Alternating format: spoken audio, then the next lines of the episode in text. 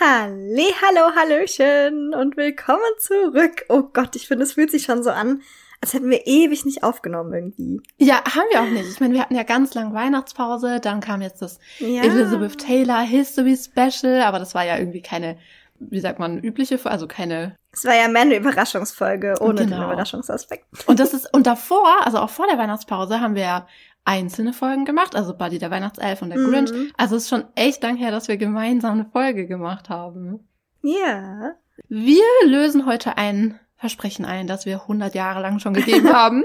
Mhm. Wir sprechen heute nämlich über die legendäre Kostümdesignerin Edith Head. Und man muss ja sagen, man kann kaum einen alten Hollywood-Film schauen, ohne Edith Head-Kostüme zu sehen. Sie kreierte die Kostüme von über 1000 Filmen, war 35 Mal für einen Oscar nominiert und gewann ihn achtmal. Darüber sprechen wir nachher auch das ausführlich. ist so abgefahren. Ja. Es ist der Wahnsinn, was diese Frau geleistet hat. Und eine Info vorweg, bevor wir anfangen. Edith Head arbeitete, wie wir gerade gesagt haben, an über 1000 Filmen. Das ist eine Menge. Und die meisten dieser Filme sind auch sehr bekannt. Also eigentlich die bekanntesten Filmklassiker sind eigentlich alle mit Edith Head-Kostümen. Und wir Ja. können nicht über alle Filme sprechen, klar, sonst wären wir ewig hier. Wir haben uns nur so ein Sonst paar... müssten wir 20 Folgen machen, glaube Es ich. ist der Wahnsinn. Ich meine, tausend Filme. Wir haben uns nur für ein paar ganz signifikante Filme und Outfits entschieden. Und auch die Filme, ich sag's nur vorweg, damit ihr nicht enttäuscht seid oder so. Auch bei den ausgesuchten Filmen erzählen wir nur einen Bruchteil von dem, was wir erzählen könnten, weil Zeit. Also schaut auf jeden Fall in den nächsten Wochen auf Social Media vorbei. Da werden wir die einzelnen Filme nochmal ein bisschen mehr besprechen, ein bisschen mehr zu den Kostümen erzählen. Und ich glaube ehrlich gesagt, dass das auch sinnvoll war, die Entscheidung. Erstens, weil die Folge sonst zu lang wäre und zweitens ist die Folge dann, glaube ich, gar nicht so spannend für Leute, die die Filme nicht gesehen haben. Weißt du, was ich meine? Mhm. Weil sonst hört man ja einfach nur zehn Minuten eine Beschreibung von Kostümen von einem Film, den man nicht kennt und ja, ist dann vielleicht auch gar nicht so Ja. Mir ist bei der Recherche aufgefallen, ich kenne schon wirklich ein paar Filmklassiker, also wahrscheinlich mehr als die meisten Leute in meinem Alter. Aber mir ist bei dieser Recherche so krass aufgefallen, wie wenig ich eigentlich kenne. Echt? Also ich habe ständig über Filme gelesen. Ja, tatsächlich. Also ich kenne so die wirklich die großen Klassiker, so Vertigo zum Beispiel und sowas, das habe ich gesehen. Aber ich habe zum Beispiel noch keinen einzigen Grace Kelly-Film gesehen, Echt? was total crazy fand. Ja, ist mir bei der Recherche aufgefallen. Ist mir vorher noch nie aufgefallen. Es ist witzig, dass du das sagst, weil mir ist genau das Gegenteil aufgefallen. Mir ist aufgefallen, dass ich anscheinend eine hundertjährige Dame ohne Hobbys bin. ich all diese Filme kenne. Und mir dachte, wow, ja, ich habe anscheinend echt ein interessantes Leben. aber nur, nicht, ich will nicht sagen zu meiner Entschuldigung, aber ich muss halt auch sagen, bei uns war das so, dass meine Mama die Filme mit mir früher halt alle geschaut hat. Und daher kannte ich halt die meisten auch. Aber ich kann dir nur empfehlen und euch da draußen auch, schaut euch die Filme, über die wir heute sprechen, auf jeden Fall an. Es sind so tolle Filme dabei. Und, was ich auch noch sagen will, damit sich hier niemand irgendwie doof fühlt oder so, wir, wir sprechen ja heute über einige bekannte Kostüme und wir tendieren ja immer dazu, dann zu sagen, ah, das ist eines der berühmtesten Filmkostüme aller Zeiten.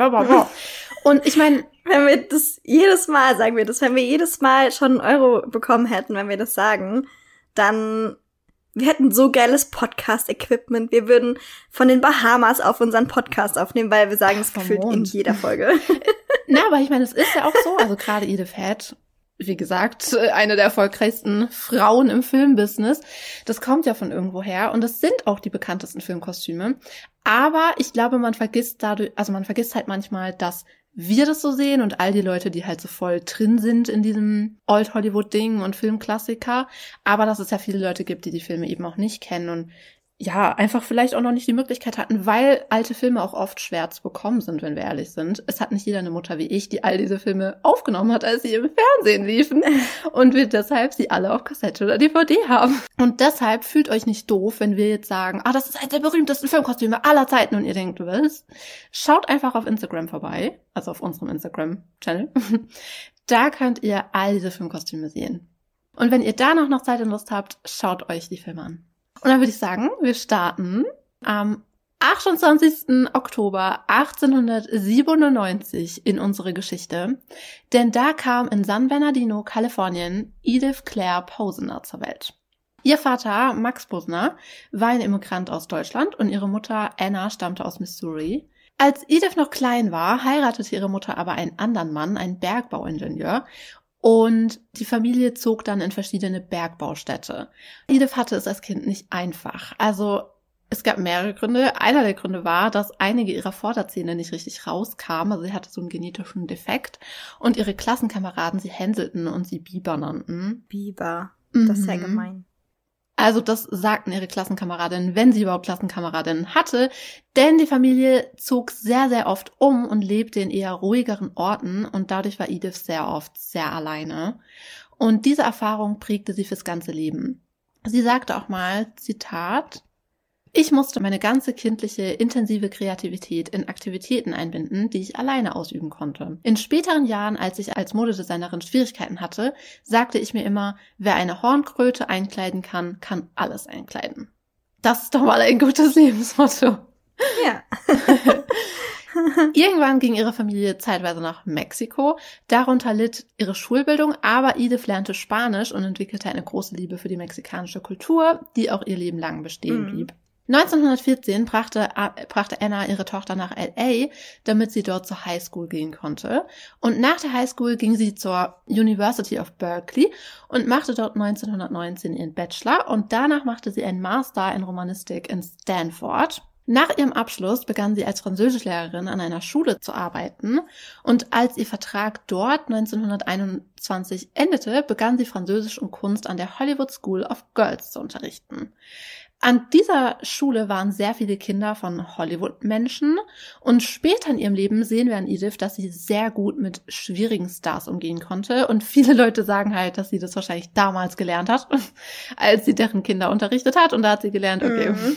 wenn ich mit denen umgehen kann, kann ich mit jedem umgehen. Hm, Gut möglich. Edith unterrichtete dort auch Kunst, obwohl sie eigentlich dafür gar nicht ausgebildet war.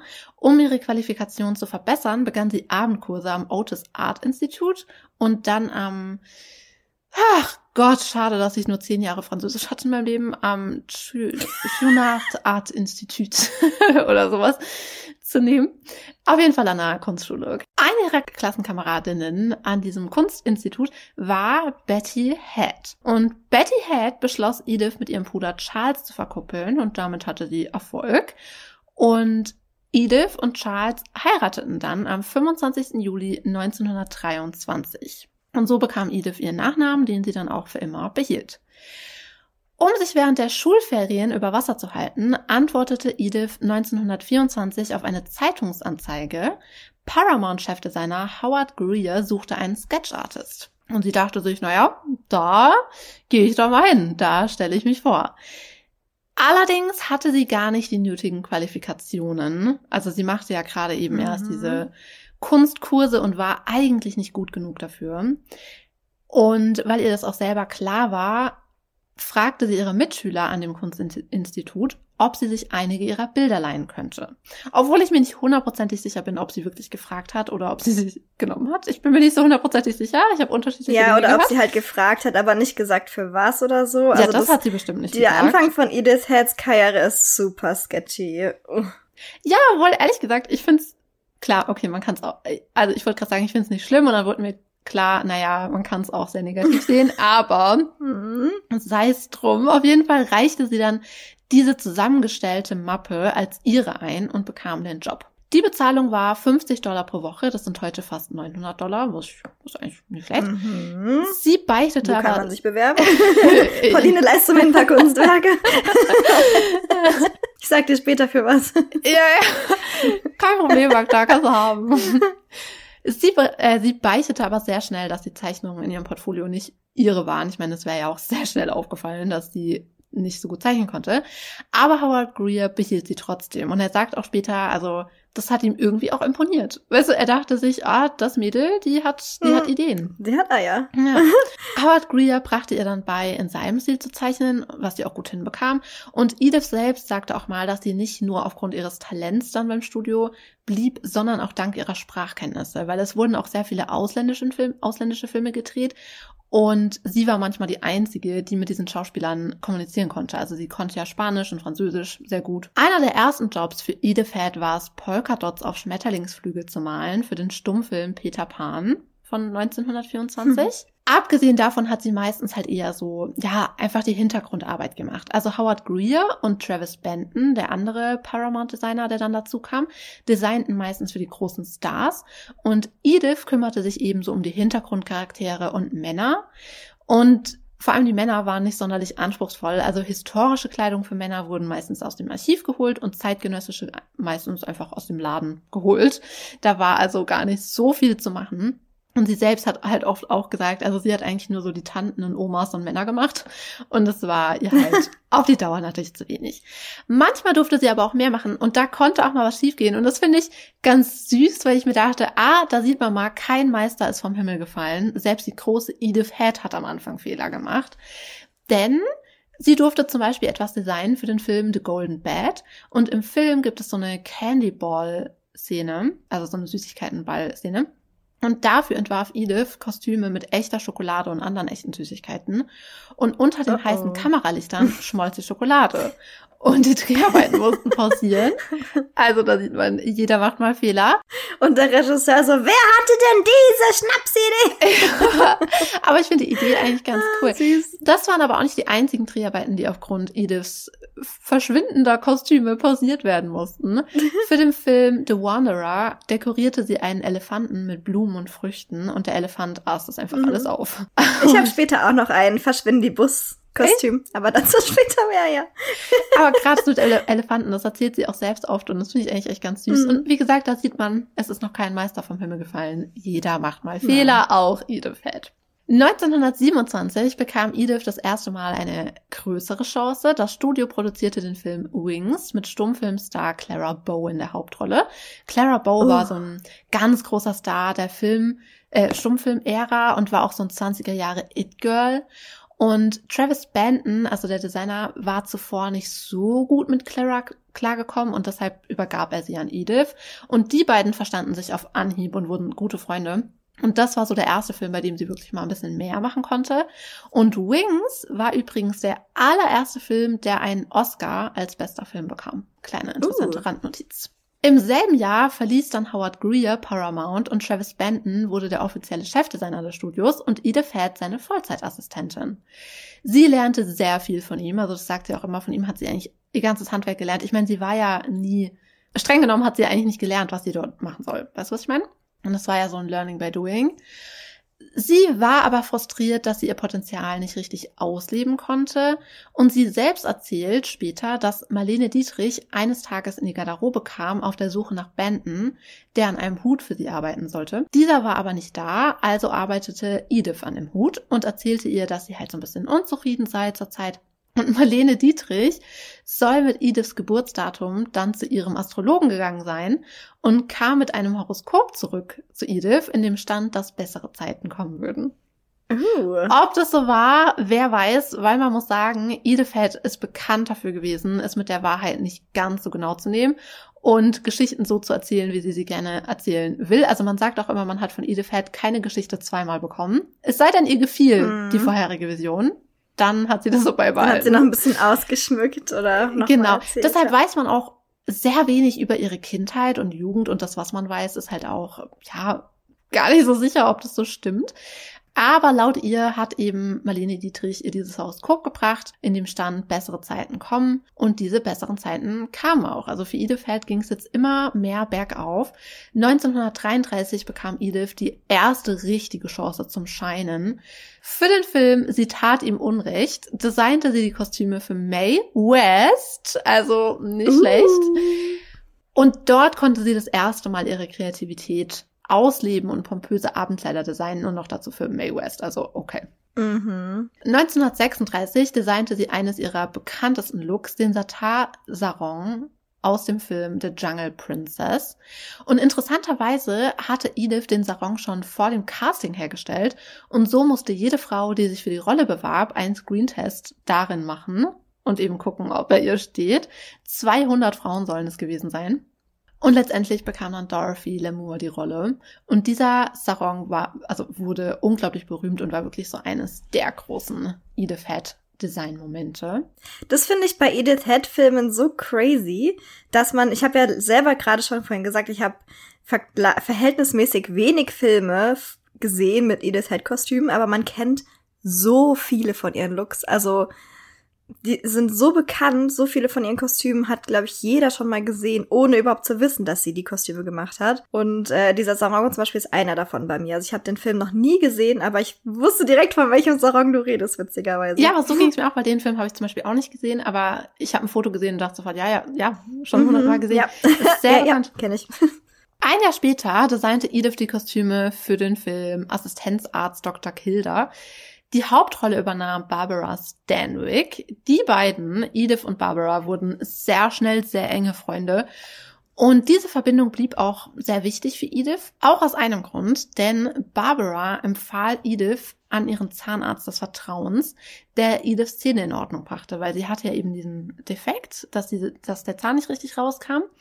Und das half Edith enorm. Sie hatte sich zuvor immer unwohl und unsicher gefühlt und war bemüht, nie zu lächeln, schon gar nicht auf Bildern.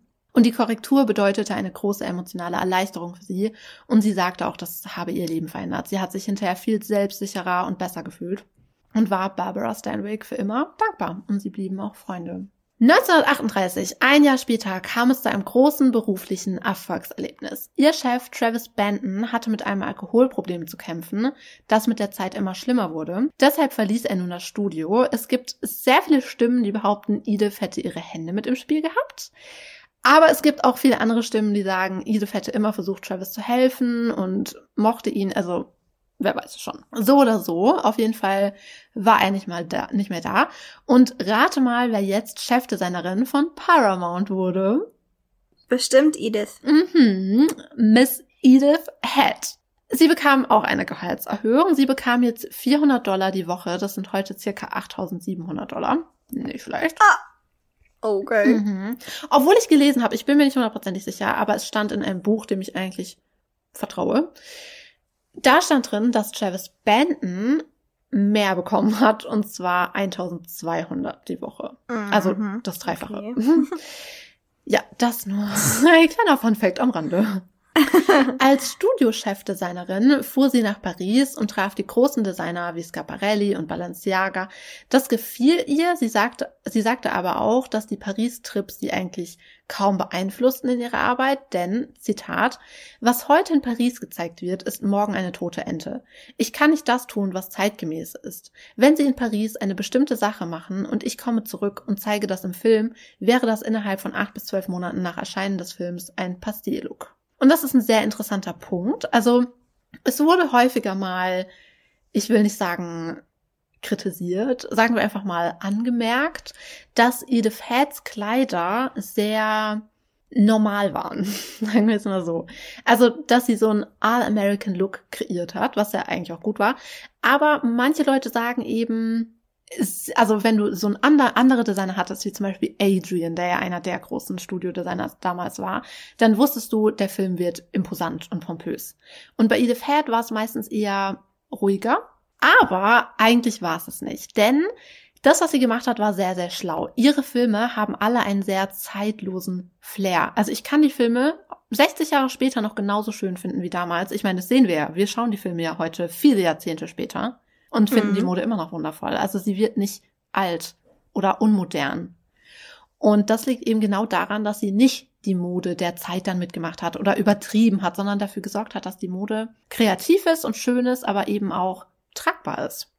Hitchcock zum Beispiel, mit dem Edith ja später sehr oft zusammenarbeitete, mochte ihre Mode genau deshalb, weil sie nicht unfassbar extravagant war, sondern verständlich und zeitlos. Und das machte Edith auf Dauer eben auch so erfolgreich. Sie sagte auch mal sehr treffend, Zitat, ich wusste, dass ich kein kreatives Designgenie war. Ich bin ein besserer Politiker als Designer. Ich wäre nie die weltbeste Kostümdesignerin geworden, aber es gab keinen Grund, warum ich nicht die klügste sein konnte. Und mhm. das fasst ihren Erfolg, den sie nun in den nächsten Jahrzehnten im Filmbusiness haben sollte, finde ich sehr, sehr gut zusammen. Sie war eben nicht so ein modischer Paradiesvogel wie manche andere Designer. Sie verstand sehr genau, was das Studio wollte, was das Script wollte und das setzte sie perfekt um. Also sie hat ja auch mal gesagt, wenn du dem Studio nicht genau das gibst, was es will, dann wird es da draußen 100 andere geben, die genau das machen. Also da ist kein Platz für kreative Extravaganz oder sonst irgendwas. 1938 passierte aber auch noch etwas anderes, und zwar in ihrem Privatleben. Edith Heads Ehe mit Charles lief nicht gut und sie waren schon sehr lange getrennt und sie hatte auch Bekanntschaften mit anderen Männern. Und da sie ja jetzt auch die berufliche und finanzielle Sicherheit hatte, machten sie es 1938 offiziell und ließen sich scheiden. Bei Dreharbeiten lernte sie den Art Director Wyatt Ihnen, ich weiß nicht, ob man es Ihnen ausspricht, kennen, auch Bill genannt. Die beiden blieben über Jahre hinweg in Kontakt und im September 1940 heirateten sie und blieben auch verheiratet bis zu Bills Tod im Jahr 79. Ende der 30er drehte Paramount sehr viele Filme, weshalb sie einen zusätzlichen Designer ins Team holten, und zwar Oleg Kasini. Zwischen den beiden herrschte schon so eine Konkurrenzstimmung und während der Kriegjahre, in die wir jetzt reinkommen, musste gespart werden und Edith überzeugte das Studio, dass sie auch ganz gut ohne Cassini klarkommt. Und ja, deshalb wurde er dann gehen gelassen. Und weißt du noch, was Oleg Cassini später gemacht hat? Nee. Er wurde doch dann der Chefdesigner von Jackie Kennedy. Ah, stimmt. Aber erst ein paar Jahre später. Wir befinden uns im Krieg und 1944 schrieb Edith Head Filmgeschichte. Sie designte Ginger Rogers Kostüm im Film Die Träume einer Frau und für diesen Film kreierte Edith das sogenannte Nerzkleid. Mm, ah, das sieht so cool aus. Also man nennt es immer Nerzkleid, aber es ist eigentlich kein Kleid, sondern ein Bodysuit mit Überrock. Und das Nerzkleid war besetzt mit unechten Edelsteinen in einem Paisley-Muster, gesäumt mit Nerzfell. Zum Kleid gehörte auch noch eine Jacke, die ebenfalls mit Nerz gesäumt ist. Und dieses Kostüm kostete 35.000 Dollar. Und damit gilt es als das teuerste Filmkostüm jemals, obwohl ich mir nicht sicher bin, ob das in der Zwischenzeit, also ob das heute immer noch so ist, weil das Problem ist, wenn man diese Sachen nachschaut, kommt man immer nur zu so Berichten über teure Filmkostüme im Sinne von, welche wurden für welchen Preis versteigert. Aber das ist ja nicht das, nach was ich schauen wollte, sondern wie viel hat es eine Herstellung gekostet. Und das ist manchmal gar nicht so leicht rauszufinden. Und deshalb gilt es eben heute immer noch als teuerstes Filmkostüm jemals. Und selbst wenn es das nicht mehr ist, ist es trotzdem ein unfassbarer Preis, denn 35.000 Dollar damals im Jahr 1944 sind heute mehr als 600.000 Dollar. Ja. Ja. Da bleibt mir kurz die Spucke weg. Als Ginger Rogers das Kleid anprobierte, war es zu schwer und sie konnte darin nicht tanzen, was das Drehbuch aber vorsah. Also wurde ein zweites Kleid genäht und dieses war mit Pailletten besetzt anstelle der Steine. Man sieht beide Kleider im Film. Und man muss sagen, dieses Kostüm rief gemischte Gefühle bei den Betrachtern hervor. Einerseits gab es viel Bewunderung, weil es sieht auch wirklich wahnsinnig aus. Andererseits auch Kritik, denn während des Krieges musste eigentlich gespart werden, auch in Hollywood. Und da kam ein solches Kostüm nicht bei jedem gut an. Und weißt du was? Eigentlich hätte sie gar nicht an dem Film arbeiten sollen. Eigentlich war nämlich eine New Yorker Designerin eingestellt worden, also vorgesehen für die Kleider. Aber Ginger Rogers gefielen die Kostüme nicht und deshalb wurde Edith Head damit betraut. Und das finde ich irgendwie interessant, dass dieses Kostüm, was ja eines ihrer berühmtesten ist, dass das ja eigentlich nur Zufall ist, dass sie das gemacht hat. Edith Head, also ich glaube, eines ihrer oder vielleicht sogar das Erfolgsgeheimnis ihrer Karriere war, dass sie genau wusste, wie sie mit Stars umgehen muss. Sie zeichnete mehrere Kostüme, die sie den Schauspielerinnen zeigte und denen gefiel es, Mitspracherecht zu haben. Und sie konnte die Art, wie die Schauspielerin ihre Rolle angehen, dann mit in die Kostüme einarbeiten. Also sie tauschte sich sehr viel mit denen aus und so kam es dann auch später seltener zu Unstimmigkeiten mit den fertigen Kostümen, weil die, weil die Schauspielerinnen ja vorher schon sagen konnten, so will ich eine Rolle angehen, so will ich mich bewegen und so weiter. Also es war sehr, sehr schlau. Das war aber schon eher was Besonderes damals, denn Head kam ja aus einer Ära, in der eigentlich den Schauspielerinnen kaum Mitspracherecht eingeräumt wurde. Und dass Head sie nach ihrer Meinung fragte, vergaßen die Schauspielerinnen ihr nicht. Und hier habe ich auch ein schönes Zitat von Joan Fontaine darüber. Zitat, es ging nicht nur darum, jemanden ein Kleid anzuziehen. Edith musste wissen, wie die Bewegungen aussehen würden und ob die Kleider einengend seien. Sie interessierte sich für deine besten Qualitäten und deinen schauspielerischen Umfang. Sie fragte, welche Farbe soll das haben? Du wähltest eine aus und sie setzte es sofort um. Es gab nichts, was sie nicht tun würde, damit du dich in deiner Kleidung zu Hause fühlst. Das war der wichtigste Teil. Und das finde ich toll, weil nicht jeder Designer ist so. Mhm. Also war damals nicht so und ist heute auch nicht so, wie wir wissen. Und ich glaube, dass das wirklich einer der großen Punkte war. Und viele erzählen eben auch, dass die Stars Edith alles erzählten. Also sie vertrauten ihr, also sie vertrauten ihr in ihrem Dressing Room, Dressing Room, Dressing Room, wurden alle Geheimnisse erzählt. Sie wusste von jeder Schwangerschaft und jeder Affäre und sie wusste davon auch immer als Erste. Also es war wirklich so eine kleine äh, ja, Klatschbase da drin in, in Mhm. Dressing Room. Da hätte ich ja gerne mal Mäuschen gespielt Oh. in diesem Dressing Room. Ich Mhm. auch. Das, das wäre es gewesen. Edith wusste außerdem genau, wie sie die Spiegel in ihrem Dressing Room hinstellen musste und wie sie ihre Stars davor platzieren musste, damit diese sich gefallen. Und sie selber kleidete sich immer ganz simpel in beige, schwarz oder weiß, also in so Anzügen und wollte, dass ihre Mitarbeiter es ihr gleich tun, denn sie wollte, dass sie mit den gleichfarbigen Studiowänden praktisch verschmelzen. Also nichts sollte die Stars von ihrem eigenen Spiegelbild mit ihren eigenen schönen Kostümen ablenken. Und auch das war schlau. Auch ihre charakteristische Brille, die sie ja immer anhat, hat einen professionellen Hintergrund. Sie begann die dunkel gefärbten Brille, die dunkel gefärbte Brille zu tragen, um sofort sehen zu können, wie die Kostüme in Schwarz und Weiß wirkten. Aber auch als immer mehr Farbfilme gedreht wurden, behielt sie ihre Brille. Und ich habe auch ganz häufig gelesen, dass sie in vielen Situationen auch schüchtern sein konnte und die Brille gab ihr Sicherheit, weil sie sich dahinter halt auch verstecken konnte. Und außerdem mochte sie es eben auch, wenn die Leute um sie herum ihr nicht immer gleich ansahen, was sie dachte. Und das ist mit einer Brille natürlich Mhm. einfacher. Zu Hause sah Edith übrigens ganz anders aus. Also sie kaufte mit ihrem Mann eine, ein Haus in LA, Casa Ladera, und das richteten sie so ganz ja, künstlerisch ein, also auch sehr spanisch angehaucht. Und dort lebte sie praktisch wie so ein anderes Leben. Also dort trug sie sehr viel farbige Kleidung. Sie machte sogar manchmal ihre Haare auf. Man sollte es kaum glauben, weil Edith Head ist ja bekannt für ihren, für ihren sehr strikten, geraden Pony und ihre immer zusammengebundenen Haare. Und zu Hause hat sie die anscheinend manchmal sogar aufgemacht, wenn sie ihre farbigen Kleider getragen hat. Und sie kochte dort sehr, sehr gerne. Das war eine große Leidenschaft von ihr. Obwohl ich gar nicht weiß, wie oft sie dazu gekommen ist, denn in den meisten Quellen stand, dass sie sechs Tage die Woche, 15 Stunden pro Tag gearbeitet hat. Also, wann war sie überhaupt zu Hause? Aber, Ja, wie soll man denn sonst tausend Filme machen in Ja. seinem Leben? also so, Wundert mich, dass sie nicht 36 Stunden am Tag gearbeitet hat. ja, ehrlich gesagt, mich auch. Also die 15 Stunden, das, also das waren bestimmt die guten Tage. Aber wie gesagt, zu Hause konnte sie auch anders, aber ihr öffentlicher Look war immer der gleiche und blieb auch für immer gleich. Also dank einiger Schönheitseingriffe später in ihr Leben blieb sie immer diese unverkennbare Edith Head. Ihr Look war auch deshalb so unverkennbar und berühmt, weil sie Mitte der 40er begann, öffentlich aufzutreten, bei verschiedenen Sachen, aber eine Sache ist sehr bekannt. Sie nahm an der CBS Radioshow House Party teil, moderiert von Art Linkletter.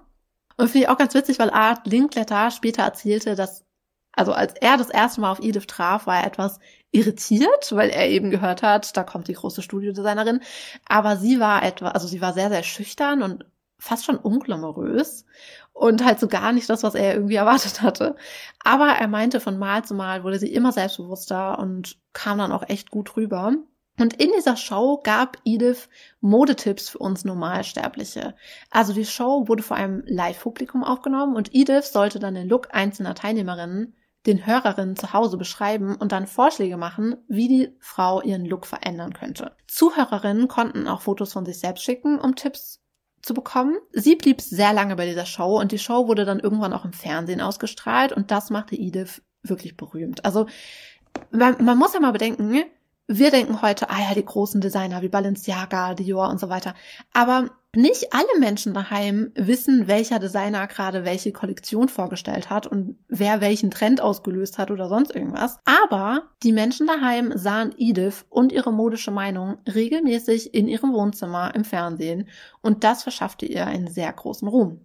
Und dabei blieb's ja auch nicht. Also jede Zeitschrift, jeder wollte ein Interview mit ihr. Sie schrieb sehr viele Kolumnen und gab Tipps und dies und das. Also sie war, sie wurde sehr, sehr, sehr berühmt.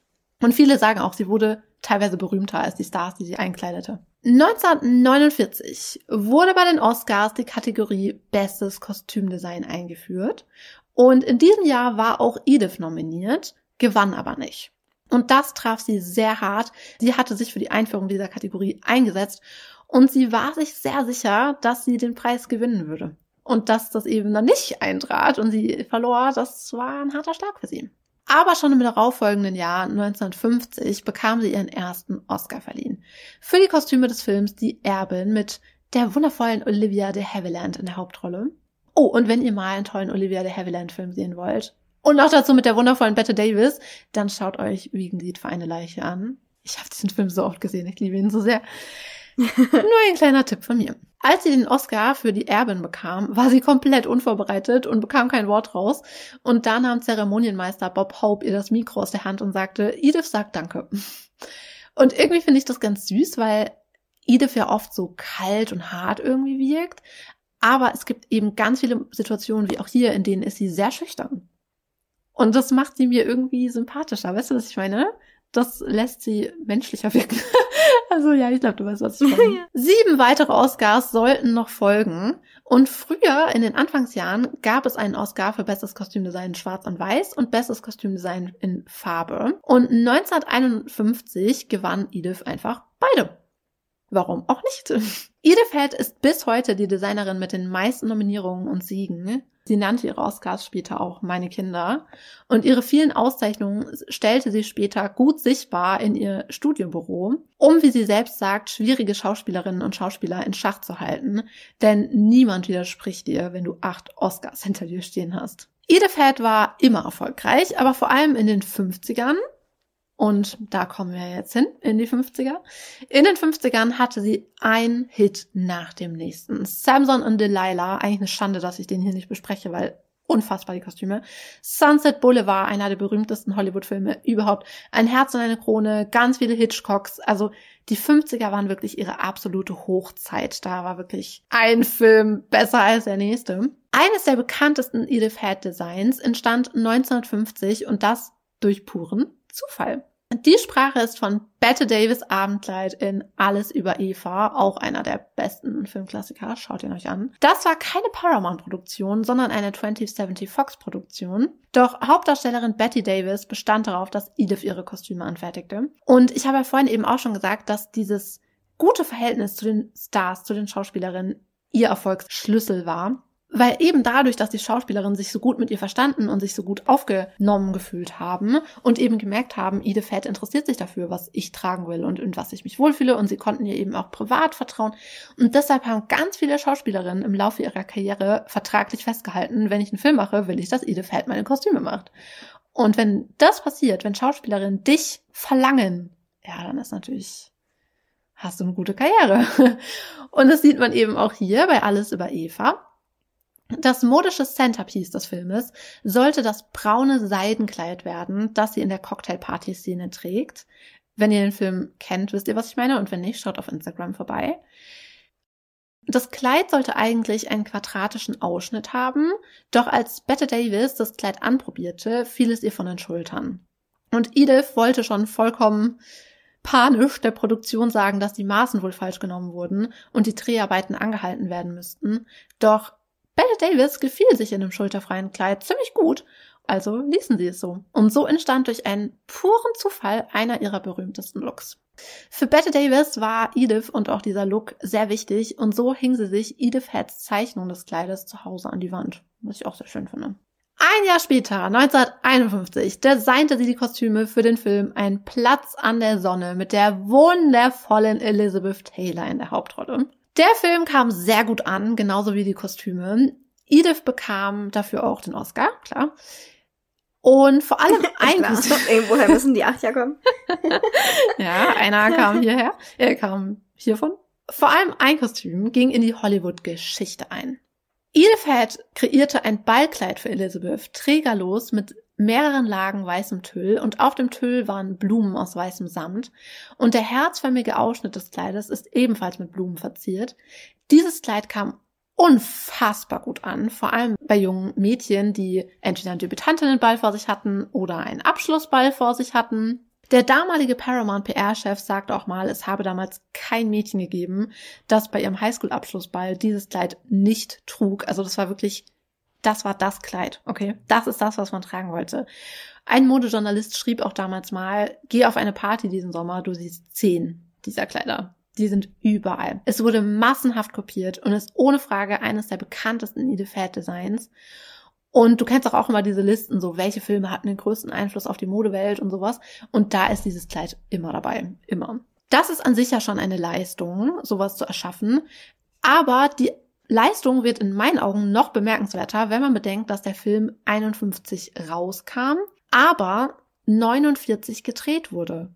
Und Edith konnte ja nicht in die Zukunft sehen und wusste nicht, was in zwei Jahren angesagt sein wird. Und die Tatsache, dass sie das trotzdem so hinbekommen hat und ein Kleid kreiert hat, das nicht nur nicht altbacken war, sondern Trends gesetzt hat. Weißt du, was ich meine? Also, das ist schon echt eine Leistung. Es werden ja beim Film meistens mehrere Kleider angefertigt, weil die werden schmutzig, es geht kaputt und so weiter. Ich weiß nicht, wie viele angefertigt wurden, das ist nicht so klar, aber eines wurde beim Auktionshaus Julians vor ein paar Jahren für 28.125 Dollar versteigert. Auch eine stolze Summe. Und bei Julians wurde ebenfalls eine Originalzeichnung des Kleides von Edith Head versteigert und zwar für 19.200 Dollar. Elizabeth und Edith wurden sehr gute Freundinnen, also die waren sehr eng miteinander. Edith war wie eine Mutter für Elizabeth, die standen sich sehr, sehr nah. Und viele Jahre später, nach der Scheidung von Richard Burton, zog Elizabeth sogar zeitweise bei Edith ein, um zur Ruhe zu kommen. Also die beiden waren wirklich sehr, sehr eng. 1954 kam der Film Sabrina ins Kino. Und über diesen Film haben wir in der Audrey Hepburn Folge ja schon gesprochen. Und ihr erinnert euch vielleicht, Edith Head wurde eigentlich als Kostümdesignerin für den Film engagiert. Doch Audrey suchte parallel dazu in Paris nach Kleidung, weil ja ihre Filmrolle Sabrina Fairchild vorher eher so ein Mauerblümchen war und dann in, also nach Paris fährt und dann so aufblüht. Und deshalb dachte sie, hey, passt doch perfekt, wenn die, die Post-Paris-Kostüme dann auch wirklich aus Paris kommen. Und dort landete sie im Atelier von Hubert de Givenchy und der gab ihr ein paar seiner Kleider für den Film. Diese Givenchy-Kleider waren die modischen Highlights des Filmes, doch nur Edith Heads Name wurde in den Credits erwähnt. Givenchy blieb unerwähnt. Schon zuvor wurde im Studio, wurden im Studio Zeichnungen der Kleider angefertigt und an die Öffentlichkeit gegeben, um Werbung für den Film zu machen. Und das verstärkt natürlich nochmal den Eindruck, dass diese Designs von Edith Head wären. Also man muss auch sagen, das ist auch ein bisschen einfach Studio-Policy, die hier war, weil Edith Head ja ihren Vertrag hatte und da stand eben drin, dass sie immer Credit bekommt. Also wenn ein Film rauskommt, hat das ihren Credit. Und mit Givenchy gab es halt keinen Vertrag und deshalb mussten sie ihn auch nicht nennen. Edith bekam für diesen Film den Oscar verliehen und nahm ihn an, ohne Givenchy zu erwähnen oder ihm zu danken. Und das schwarze Cocktailkleid aus dem Film wurde sehr, sehr, sehr bekannt. Es wurde tausendfach kopiert, also das war wirklich ein Kassenschlager, dieses Kleid. Und der gerade Ausschnitt, den wir am Kleid sehen, wurde dann ja auch Sabrina Neckline genannt. Also es war wirklich ein sehr bekanntes Kleid. Und Edith Head beharrte ihr Leben lang darauf, dass das ihr Kleid wäre. Hm. Aber das stimmt nicht. Es ist ein Kleid von Hubert de Givenchy und ich habe ja vorhin schon gesagt, dass es Menschen gab, die ihre Mode manchmal auch ein bisschen unspektakulär fanden. Und ich habe in ganz vielen Quellen gelesen, dass Edith zu Beginn der Dreharbeiten von Sabrina ganz große Hoffnungen in diesen Film gesetzt hat und in die Beziehung zu Audrey Hepburn gesetzt hat, weil sie haben ja vorher auch ein Herz und eine Krone zusammen gemacht. Und das lief ja auch sehr gut. Also es sind ja auch wundervolle Kostüme. Und viele Leute sagen halt, dass Edith die Hoffnung hatte, dass Audrey Hepburn so ihre Greta Garbo oder so wird. Weißt du, so ihre Schlüsselschauspielerin. Ihre Muse, wenn man so will. Mhm. Und ja, da hatte sie halt viel Hoffnung. Sie hatte auch viel Hoffnung in den Film an sich. Und man sagt auch, dass sie zutiefst, in, zutiefst enttäuscht gewesen sein soll, als man ihr sagte, dass Audrey sich in Paris nach Kleidern umschaute. Also da sagen ganz viele Leute, die damals dabei waren, das war für sie herzzerreißend. Das hat ihr richtig wehgetan. Und als sie dann den Oscar für Sabrina bekam, hätte sie, glaube ich, sich und der Welt nicht eingestehen können, dass all die stylischen Looks eigentlich von Givenchy kommen und die unscheinbaren von ihr. Ich glaube, das, das konnte sie nicht, weil sie ja eben diese ganzen Hoffnungen da reingesetzt hat und ja, dachte, da könnte sie echt so ein so ein Hit rausbringen mit so einer tollen Schauspielerin und ich glaube, das, das, das konnte sie einfach nicht. Dann sagen, ja, der Film ist toll, die Kostüme sind toll, aber eigentlich sind die tollen gar nicht von mir, sondern von jemand anderem. Das Verhältnis. Immer das Ego zu groß. Ja, das ging wirklich nicht. Das Verhältnis zu Givenchy blieb auch schwierig. Ein paar Jahre später arbeiteten sie ja wieder zusammen, wieder mit Audrey Hepburn. Und zwar für den Film Funny Face. Und ihr erinnert euch vielleicht, Audrey Hepburn spielte die Hauptrolle und wollte Givenchy als Kostümdesigner. Und, also nur Givenchy, sie wollte nur Givenchy. Der Direktor Stanley Donen beschreibt die Lage folgendermaßen. Zitat, wir steckten mit Edith fest. Sie war vertraglich festgelegt. Ich hätte gerne gehabt, dass Givenchy den ganzen Film macht. Aber Edith beschwerte sich bei den Leitern der Paramount-Produktion und versuchte uns davon abzuhalten, Givenchy überhaupt zu bekommen. Es war ein sehr heikles Thema. Wenn man einen Film über High Fashion macht, kann man nicht Edith Head haben. Givenchy stand darüber und hat nichts gesagt. So eine Situation hatte ich vorher und nachher nie wieder. Wir mussten irgendeinen Kompromiss finden, also gaben wir ihr Kay Thompson. Und Kay Thompson spielt im Film ja die Moderedakteurin, deren Rolle an Diana Freeland angelegt ist. Und laut Stanley Donen mochte Kay Thompson Edith Heads Kostüme nicht so wirklich, weil sie ihr zu langweilig waren für jemand wie Diana Freeland. Ja. Und hier wird eben auch deutlich, also er sagt es ja ganz deutlich, Edith Head ist nicht unbedingt High Fashion. Obwohl ich das manchmal ein bisschen hart finde, wie die Leute das sagen, weil ihre Kostüme sind wundervoll. Also ich finde, es klingt immer so, als wenn sie den Leuten so einen Kartoffelsack anzieht und sagt, hier, viel Erfolg damit. aber so ist es ja nicht. Das sind wundervolle Kostüme, aber es ist halt im Vergleich zu manch anderen Designern, ist es halt, ja, anders. Ja, ich weiß schon, was die Leute meinen, die das sagen, dass Edith Head halt kein High Fashion ist. Und dazu steht sie aus. Hast du ja vorhin schon erzählt, dass, du, dass Edith Head auch ganz klar gesagt hat, dass sie sich oft auch dagegen entschieden hat, gegen moderne Designs, die man halt gerade so in der Pariser Fashion Week zum Beispiel sieht, damit die Filme halt zeitloser wirken. Also das ist ja so einer der positiven Aspekte eigentlich an Edith Head Kostümen, dass sie auch heute so zeitlos sind. Also wenn man heute Filme mit Edith Head Kostümen sieht, Viele Filme davon, man meint nicht, wann die gedreht wurden. Viele Filme, die in den 50ern gedreht wurden, sehen nicht aus, als wären sie 70 Jahre alt von den Kostümen her. Mm -mm, überhaupt nicht. Was halt auch so ein Ding ist, also wie gesagt, ich bin mir nicht sicher, ob das stimmt, aber es wird berichtet, dass Edith, wie gesagt, nicht so gut mit Givenchy klarkam. Und weißt du, allein auch schon die Tatsache, dass sie dann zu, zu den Paramount-Chefs geht und sagt, nee, den nehmt ihr nicht, ihr nehmt nur mich. Weißt du, Edith, du hast doch echt genug tolle Filme am Haken. Also, mm. hei, hei, hei. Und ähm, die Kleider des Filmes wurden ja für einen Oscar nominiert und angeblich versuchte, Givenchy, äh, versuchte sie, Givenchys Namen aus der Nominierung streichen zu lassen. Wie gesagt, ich bin nicht yes. ganz sicher, ob es stimmt, aber man berichtet. Damit hatte sie keinen Erfolg, aber der Film gewann am Ende keine Oscar, von daher war es dann eigentlich auch schon egal. Aber das ist kein sonderlich schöner Zug und es ist auch ein Zug, den wir ihr Leben lang häufiger sehen. Also Head war bekannt dafür, die Arbeit anderer zu übernehmen Idefett war kreativ und sie hatte viele eigene Ideen, aber bei dem Arbeitspensum, den sie hatte, um den zu bewältigen, brauchte sie natürlich auch die Hilfe anderer. Also sie hatte mehrere Sketch-Artists bei sich und die versorgten sie auch mit Ideen. Da sind mehrere Leute dabei gewesen, also wirklich, sie war da nie alleine. Und Oft gab sie deren Entwürfe und Zeichnungen auch als ihre aus. Es gab auch Filme, in denen sie hauptsächlich Kostüme aus dem Archiv holte und das, also, oder nicht mal selber holte, sondern die Kostüme wurden aus dem Archiv geholt unter ihrer Aufsicht. Mhm. Und auch dafür bekam sie dann Filmcredits. Also, ja. Nicht nur Filmcredits. Ganze Oscars hat sie für solche Aktionen bekommen. Ja, ich glaube, ich weiß, welchen ja. Film du meinst. Ich glaube, du meinst den letzten Oscar, gell? Mhm. mhm. Ich finde das alles sehr schade, weil sie hatte ja ohne Zweifel sehr viel Talent und hatte ja damit auch Erfolg. Und sie hätte es überhaupt nicht nötig gehabt, sich die Arbeit anderer unter den Nagel zu reißen. Sie hätte einfach stolz auf das sein können, was sie geleistet hat und anderen das gönnen, was die geleistet haben. Also ich finde das wirklich, wirklich schade. Mhm. 1954 kamen aber noch andere Filme von Edith ins Kino. Und bei einem dieser Filme begann eine der wichtigsten Verbindungen in Edith, Head, Edith Heads Karriere, und zwar mit Grace Kelly. Sie hatte für Grace Kelly schon kleinere Rollen designt, aber jetzt sollte endlich ein ganz großes Projekt kommen, bei dem sie endlich etwas Glamouröses für Grace herstellen konnte. Sie erstellte die Kostüme für Alfred Hitchcocks Film Fenster zum Hof.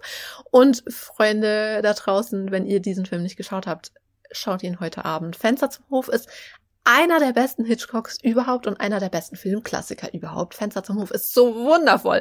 Und das liegt auch nicht zuletzt an diesen wundervollen Kostümen. Hitchcock wusste immer sehr genau, wie seine Blondinen aussehen sollen und Grace Kelly sollte in diesem Film aussehen wie eine wunderbare Porzellanpuppe. Und das setzte Edith sehr gut um. Also die Kostüme sind sehr schick.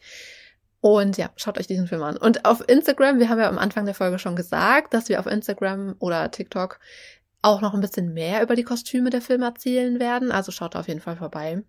Ja. Und schaut den Film. ich will keine Werbung für Hitchcock machen, eigentlich, aber oh Gott, dieser Film. Ah, Grace Kelly wurde Edith Head liebste Schauspielerin und die beiden wurden auch privat sehr eng. Also die waren sehr gut befreundet. Und Edith Head war meistens schon neutral, wenn sie über Dinge gesprochen hat, aber aber sie war schon so, dass sie gesagt hat, naja, wenn sie sich entscheiden muss, dann war Grace Kelly schon, schon ihr Favorit. Eigentlich darf man ja kein Lieblingskind haben, aber Grace Kelly ist mein Lieblingskind. Aber eigentlich ist es Grace Kelly. aber ich glaube, das liegt nicht nur an Grace Kelly alleine, sondern einfach an den tollen Filmen, die sie mhm. zusammen gemacht haben. Und dass es halt auch Filme sind, die Edith toll fand und deren Kostüme sie auch selber toll fand.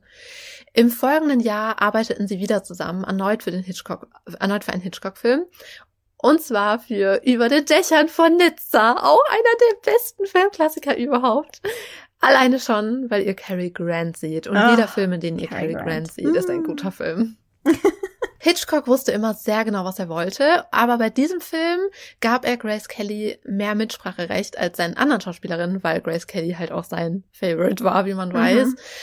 Und Grace und Edith arbeiteten hier sehr eng zusammen an den Kostümen also die beiden arbeiten, arbeiteten erst alleine miteinander und dann legten sie Hitchcock die Kostüme vor. Und das ist schon was Besonderes, weil eben Hitchcock jemand war, der sehr der sehr penibel sein konnte, ne? Genau, und immer genau wusste, was er will und wie er es will. Und dass er den beiden da so Freiheit gibt, ist schon was echt Besonderes. Und es zeigt halt auch, wie gut diese Zusammenarbeit zwischen den drei war. Also die waren ja echt so ein richtig gutes Trio. Mhm. Und heraus kamen wundervolle Kostüme, also sehr glamouröse Kostüme. Ich meine, der Film spielt ja in Frankreich und es geht um Juwelenraub. und da müssen die Kostüme schon was hermachen. Ja, klar. Ah, ja. Und nicht nur liebe ich diesen Film, sondern auch Edith Head. Er war angeblich einer ihrer Lieblingsfilme, also an denen sie gearbeitet hat. Und dass sie keinen Oscar dafür bekommen, äh, bekam, soll eine ihrer größten Enttäuschungen gewesen sein. Und wie gesagt, sie war jemand, der ja eher sich da so bedeckt gehalten hat, aber das hat sie sehr getroffen, weil sie da eigentlich sicher war, sie bekommt einen. Und ja, war sehr traurig für sie. Und ich verstehe es ehrlich gesagt auch nicht, weil die Kostüme sind wundervoll. Mhm, das stimmt. Ein Edith Head Sketch von Grace Kellys weißem Kleid aus dem Film wurde vor ein paar Jahren beim Aktionshaus Julians verkauft und zwar für 34.925 Dollar. Hm. Die Zeichnung. Das ist nicht das Kleid, die Zeichnung des Kleides. Kann man mal machen. Also, wow. Fast so viel, wie das Mixkleid ja, ja. gekostet hat. ja, ich sag ja, der Film hat viele Fans. Ja. Und wie gesagt, Grace und Edith waren auch privat sehr eng. Und als Grace Kelly dann 56 heiratete und nicht Edith das Kleid machen durfte, soll das neben dem verpassten Oscar eine ihrer größten Enttäuschungen gewesen sein. Das hat sie sehr hart getroffen. Aber sie durfte immerhin ihr Honeymoon-Outfit machen und das war dann so ein kleiner Trost. Aber wirklich nur ein kleiner Trost. Aber dann würde ich sagen, ich habe jetzt genug geredet. Ich übergebe jetzt mal an Magdalena. Das bin ich. Hallo, guten Tag. Wie ging's weiter mit Edith? Also, wir steigen nochmal 56 kurz ein. Ich habe ja vorhin schon erwähnt, dass auch ich ein Verschwindibus-Kostüm in meinen Recherchen gefunden habe. Und zwar für Aha. die zehn Gebote. Die zehn Gebote rudern wir nochmal kurz zurück für alle, die den nicht kennen. Ich kenne ihn persönlich auch nicht, habe ihn nicht gesehen. Aber es ist der teuerste oder war bis dahin der teuerste Film von Cecil B. DeMille also ein sehr bekannter Scha äh, Schauspieler, wollte ich gerade sagen, Regisseur. Und ist auch tatsächlich, oder war sehr lange Zeit, bis in die frühen 2000er, der am besten verkaufteste und am besten besuchteste religiöse Film. Das muss man erstmal schaffen. Da die Bibel aber keine modischen Anweisungen oder so gibt, oder Hinweise, was die Personen wohl getragen hatten, arbeitete Edith hier mit einem Bibelexperten zusammen. Der hatte mehrere Jahre zu diesem Thema schon recherchiert und einige Kostüme aus anderen Filmen wurden dafür auch recycelt. Also sie hat nicht alle Kostüme selbst entworfen oder frisch gemacht, sondern es wurden ein paar, also damals war ja so ein, so ein Aufschwung an religiösen oder historischen Filmen. Und davon wurden ein paar Kostüme recycelt, zum Beispiel aus Der Ägypter. Und dieses Kostüm, was ich gerade angesprochen habe, das trug die liebe Nina Foch im und das wurde so ein, äh, war so ein Kleid, das war so drapiert das war in so einem Hautton eingefärbt. Das war im Grunde nur wie ein Laken. Und in dem holt sie den kleinen Moses in dem Körbchen aus dem Strom. Und die Regieanweisung war, dass sie in das Wasser hereinwartet, also Waden hoch. Deswegen hat Edith hier keinen Screentest oder Wassertest gemacht. Das ist ja üblich bei Filmen, dass erstmal ein Screentest gemacht wird, also zu sehen, wie verhält sich der Stoff vor den Lichtern zum Beispiel, reflektiert es zu viel, reflektiert es zu wenig, bla bla bla. Und natürlich, wenn man weiß, man geht damit auch ins Wasser mit dem Kostüm, dann wird in der Regel auch ein Test damit gemacht. Also dann wird es mal ins Wasser gehalten, färbt es ab, wie verhält sich das Kostüm im Wasser. Das hat Edith hier nicht gemacht, weil die Anweisung war ja, sie muss nur wadentief ins Wasser. Also viel von dem Kostüm hätte eigentlich gar nicht im Wasser gehangen. Dimmel hat dann aber beschlossen, dass sie so talienhoch ins Wasser gehen soll. Also viel, viel tiefer als gedacht. Und dann hat, als diese Szene geshootet wurde an dem Tag, Edith einen ganz aufgeregten Anruf vom Set bekommen, weil ja, dadurch, dass Nina viel, viel tiefer ins Wasser eintauchen musste oder gehen musste, war dieses Kostüm praktisch durchsichtig. Also man hat alles gesehen. Upsi. Und ich habe in, das war so komisch, ich habe darüber so viele, also nicht so viele, aber einige Berichte gefunden über dieses Verschwindibus-Kostüm aus den zehn Geboten. Und ich habe keinerlei Quellen dazu gefunden, wie genau sie es gelöst haben. Ich habe dann die Szene im Film selber mir angeschaut und da hat Nina so eine Art Futter unter dem Kostüm drunter. Also ich gehe mal davon aus, dass sie einfach schnell irgendwie einen undurchsichtigen Futterstoff da drunter geschustert haben. Ich weiß auch nicht, wie genau und in welchem Ausmaß und ob dann das, der Dreh erstmal pausiert werden musste und solche Sachen. Da hängen ja immer, hängt ja immer so ein, gleich so ein ganzer Rattenschwanz Schwanz dran. Darüber mhm. habe ich leider nicht wirklich was gefunden. Aber ja, ich musste mir natürlich die Szene anschauen, weil dass das so nicht im Film vorkommt, war mir ja klar. Und ich wollte einfach wissen, wie sie es gelöst haben. Also mit einem Futter auf jeden Fall. Edith hat dazu auch mal gesagt, über diesen Zwischenfall. Woher sollte ich wissen, dass Mr. DeMills Vorstellung von in Wasser waden für mein Verständnis von Tiefseetauchen steht. Und fand, ich fand diese Aussage so witzig, weil das muss man sich mal vorstellen. Edith ist ja, ich meine, das sind die 50er, Borderline 60er, aber gut. Und Edith Head ist eine Frau in Hollywood und Cecil B. DeMille war einer der größten Regisseure damals, also wirklich gleichstellend ungefähr mit Alfred Hitchcock zu der Zeit. Und über einen Regisseur sowas zu sagen, ich fand es so witzig, das zu, zu lesen. Weil ich meine, klar, die hatten ja auch irgendwie dann die kannten sich ja dann auch und so weiter und so fort. Und ich fand es so witzig, so, ein, so einen kleinen Einblick zu bekommen, so ein Augenzwinkern in diese ganzen, ich meine, Beziehungen klingt jetzt sehr romantisch, aber in diese ganzen Beziehungen in Hollywood. Also, dass jeder irgendwie jeden kannte und es war einfach eine sehr kleine Welt und ich fand so witzig, dieser kleine Seitenhieb auf Cecil B. DeMille, mhm. einen der größten Regisseure aller Zeiten. Aber gut. Hatte tatsächlich, habe äh, mit einem Buch auch recherchiert dieses Mal tatsächlich. Ich habe tatsächlich ein Buch gelesen. Oh mein Gott. Ähm, okay. Und ich habe das so gelesen, ich musste laut lachen, als ich das gelesen habe. Ich fand es so witzig. Pauline hat es ja gerade schon angesprochen. Ähm, Edith Head war sehr enttäuscht darüber, als Grace Kelly dann geheiratet hat, den Fürsten von Monaco kein großer, keine große Sache, ähm, dass sie nicht das Hochzeitskostüm designen durfte. Das hat nämlich damals die MGM-Kostümdesignerin Helen Rose designt. Und das gilt ja auch bis heute als eines der schönsten der Welt, eines der schönsten Hochzeitskleider. Und das ist es auch. Denn Grace Kelly war zu dem Zeitpunkt bei MGM unter Vertrag. Und das war natürlich ein wichtiger Aspekt der ganzen Geschichte, weil dadurch MGM die Kosten dafür übernommen hat. Und wie wir ja heute wissen, es war ein sehr es sah sehr simpel aus, aber es war sehr teuer, das Kostüm, weil eben zum Beispiel historische Spitze dafür verwendet wurde. Und der Schnitt wohl auch relativ aufwendig war und so weiter und so fort. Und es wurde ja auch mit Perlen und Pailletten und sowas bestickt. Also ja, auf jeden Fall kurze, kurze Side Note, hat MGM damals die Kosten dafür getragen. Und Edith hat dann tatsächlich auch Grace Kelly gefragt, so, oh, warum wolltest du mich nicht für das, äh, für dein Kleid? Und dann hat Grace Kelly ihr das erklärt und hat gesagt, naja, wenn du das für mich designt hättest, dann hätten wir die Kosten selber tragen müssen. Und dadurch, dass sie halt nur mal bei MGM unter Vertrag war und die Studios damals in diesem Studiosystem waren ja immer sehr darauf bedacht, das Image ihrer Schauspieler zu gestalten und zu wahren. Und deswegen hat man eben hier Helen Rose damit beauftragt, das zu designen. Aber, Pauline hat es ja gerade schon gesagt, Edith war dann beauftragt mit dem Flitterwochenanzug. Das war so ein hellgrauer Anzug aus einem Jackett und einem Rock ich weiß nicht, ob ihr den schon mal gesehen habt, da kann man ja auch nicht immer von ausgehen. Wir reden hier voll oft über Kostüme und über solche Sachen. Einfach davon ausgehend, dass jeder auf dieser Welt Grace Kellys Flitterwochenanzug kennt, aber ja, ich glaube, wir klingen voll oft wie so Großkotze.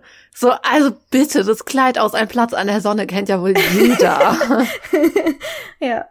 Aber ja, es war trotz, es war sehr, sehr schöner Anzug auf jeden Fall. Und es war dann auch okay für Edith. Also wie wir ja wissen, waren die beiden wirklich noch sehr, sehr lange bis an ihr Lebensende eigentlich befreundet. Wir wandern mal weiter zu einem der nächsten großen Filme, für den Edith die Kostüme gemacht hat, und zwar Vertigo. Das ist tatsächlich Schlag mich nicht, Pauline. Schlag mich nicht, Pauline. Es ist der einzige Hit. Nee, es ist nicht der einzige, einzige Hitchcock. Ich habe auch Psycho gesehen, aber es ist einer der beiden Hitchcock-Filme, die ich gesehen habe, aus seinem Repertoire von 84 Filmen gefühlt. Aber hast du auch mal den Dächern von Nizza nicht Nein. gesehen? Oh, mach das heute Abend, wirklich, du wirst den Film lieben. Ich habe tatsächlich, jetzt, jetzt schlägt mich Pauline gleich, ich habe tatsächlich noch keinen einzigen Film mit Grace Kelly gesehen. Ja, ich meine, ich will ja, also wir alle sind wundervoll. Wir alle sind Geschöpfe Gottes. Wir sind alle wunderschön. Aber Grace Kelly, ich verstehe diesen Hype gar nicht. Ich finde sie ziemlich langweilig. Ich finde, sie sieht langweilig aus, wenn ich ehrlich bin. Und ich finde, sie ist auch eine langweilige Schauspielerin. Also es geht komplett an mir vorbei. Und ehrlich gesagt, ich persönlich kann sowieso nie sagen, welche Hitchcock-Blondine wo ist. Ja, also wirklich nicht. Und für mich, also ich liebe diese Filme trotz Grace Kelly und nicht wegen ihr. Es gibt auch einen Film, den ist kein Hitchcock, aber auch ein Filmklassiker, den liebe ich so sehr, die oberen 10.000. Mhm. Der ist so unfassbar gut mit Frank Sinatra und Bing Crosby und Grace Kelly. Und ganz ehrlich, alle sagen immer, oh, Grace Kelly ist so toll. Sie macht mir den ganzen Film kaputt. Ich verstehe ihre Rolle, ich verstehe, was sie gemacht, was sie haben wollten, aber Grace Kelly ist einfach die falsche Besetzung. Ich finde, Grace Kelly hat einfach nichts. Ich finde sie sehr, sehr, sehr langweilig. Und von daher, über den Dächern von Nizza wäre ein wundervoller Film gewesen mit einer anderen Schauspielerin. also, mh, aber mit der Meinung bin ich alleine, das ist mir klar. Aber ihr könnt uns ja gerne mal sagen, was eure Meinung ist, weil ich weiß, ich stehe da voll alleine mit meiner Meinung. Nee, ich finde sie auch nicht so. Oh, wir werden sehr viel, sehr viel Kritik dafür bekommen. Aber es ist in Ordnung. Das ich sehe den Shitstorm schon am Horizont. ja, ich meine, aber ganz ehrlich, ich finde es auch nicht schlimm, weil wir sagen ja gar nichts gegen sie persönlich. Also, wenn sie euch Freude macht, dann freut mich das. Und ja, kann ja, ich meine, wir sagen ja, wir beleidigen sie ja nicht. Nein. Es ist halt einfach nur, wir persönlich finden sie ein bisschen langweilig. Aber wir machen mal in der Zwischenzeit, bis ich heute Abend über den Dächer von Nizza gucke, weiter mit unserer Folge. Und zwar mit Vertigo. Oh, auch so ein toller Film. Ja, der ist wirklich cool, den kenne ich ja auch mittlerweile. Den habe ich endlich mal geschaut vor ein paar Jahren. Da designte Edith Head die Kostüme für Kim Novak. Mhm, die kein Grau tragen wollte. Ja, die kein Kraut trägt, da komme ich auch gleich noch drauf. Die gute Kim spielt in dem Film zwei Rollen, muss man dazu vielleicht kurz erklären für die Leute, die nicht so gebildet sind wie wir und diesen Film gesehen haben. ja, für den Pöbel da draußen. Wir sind echt so richtige Großkotze. Spaß, oh mein Gott.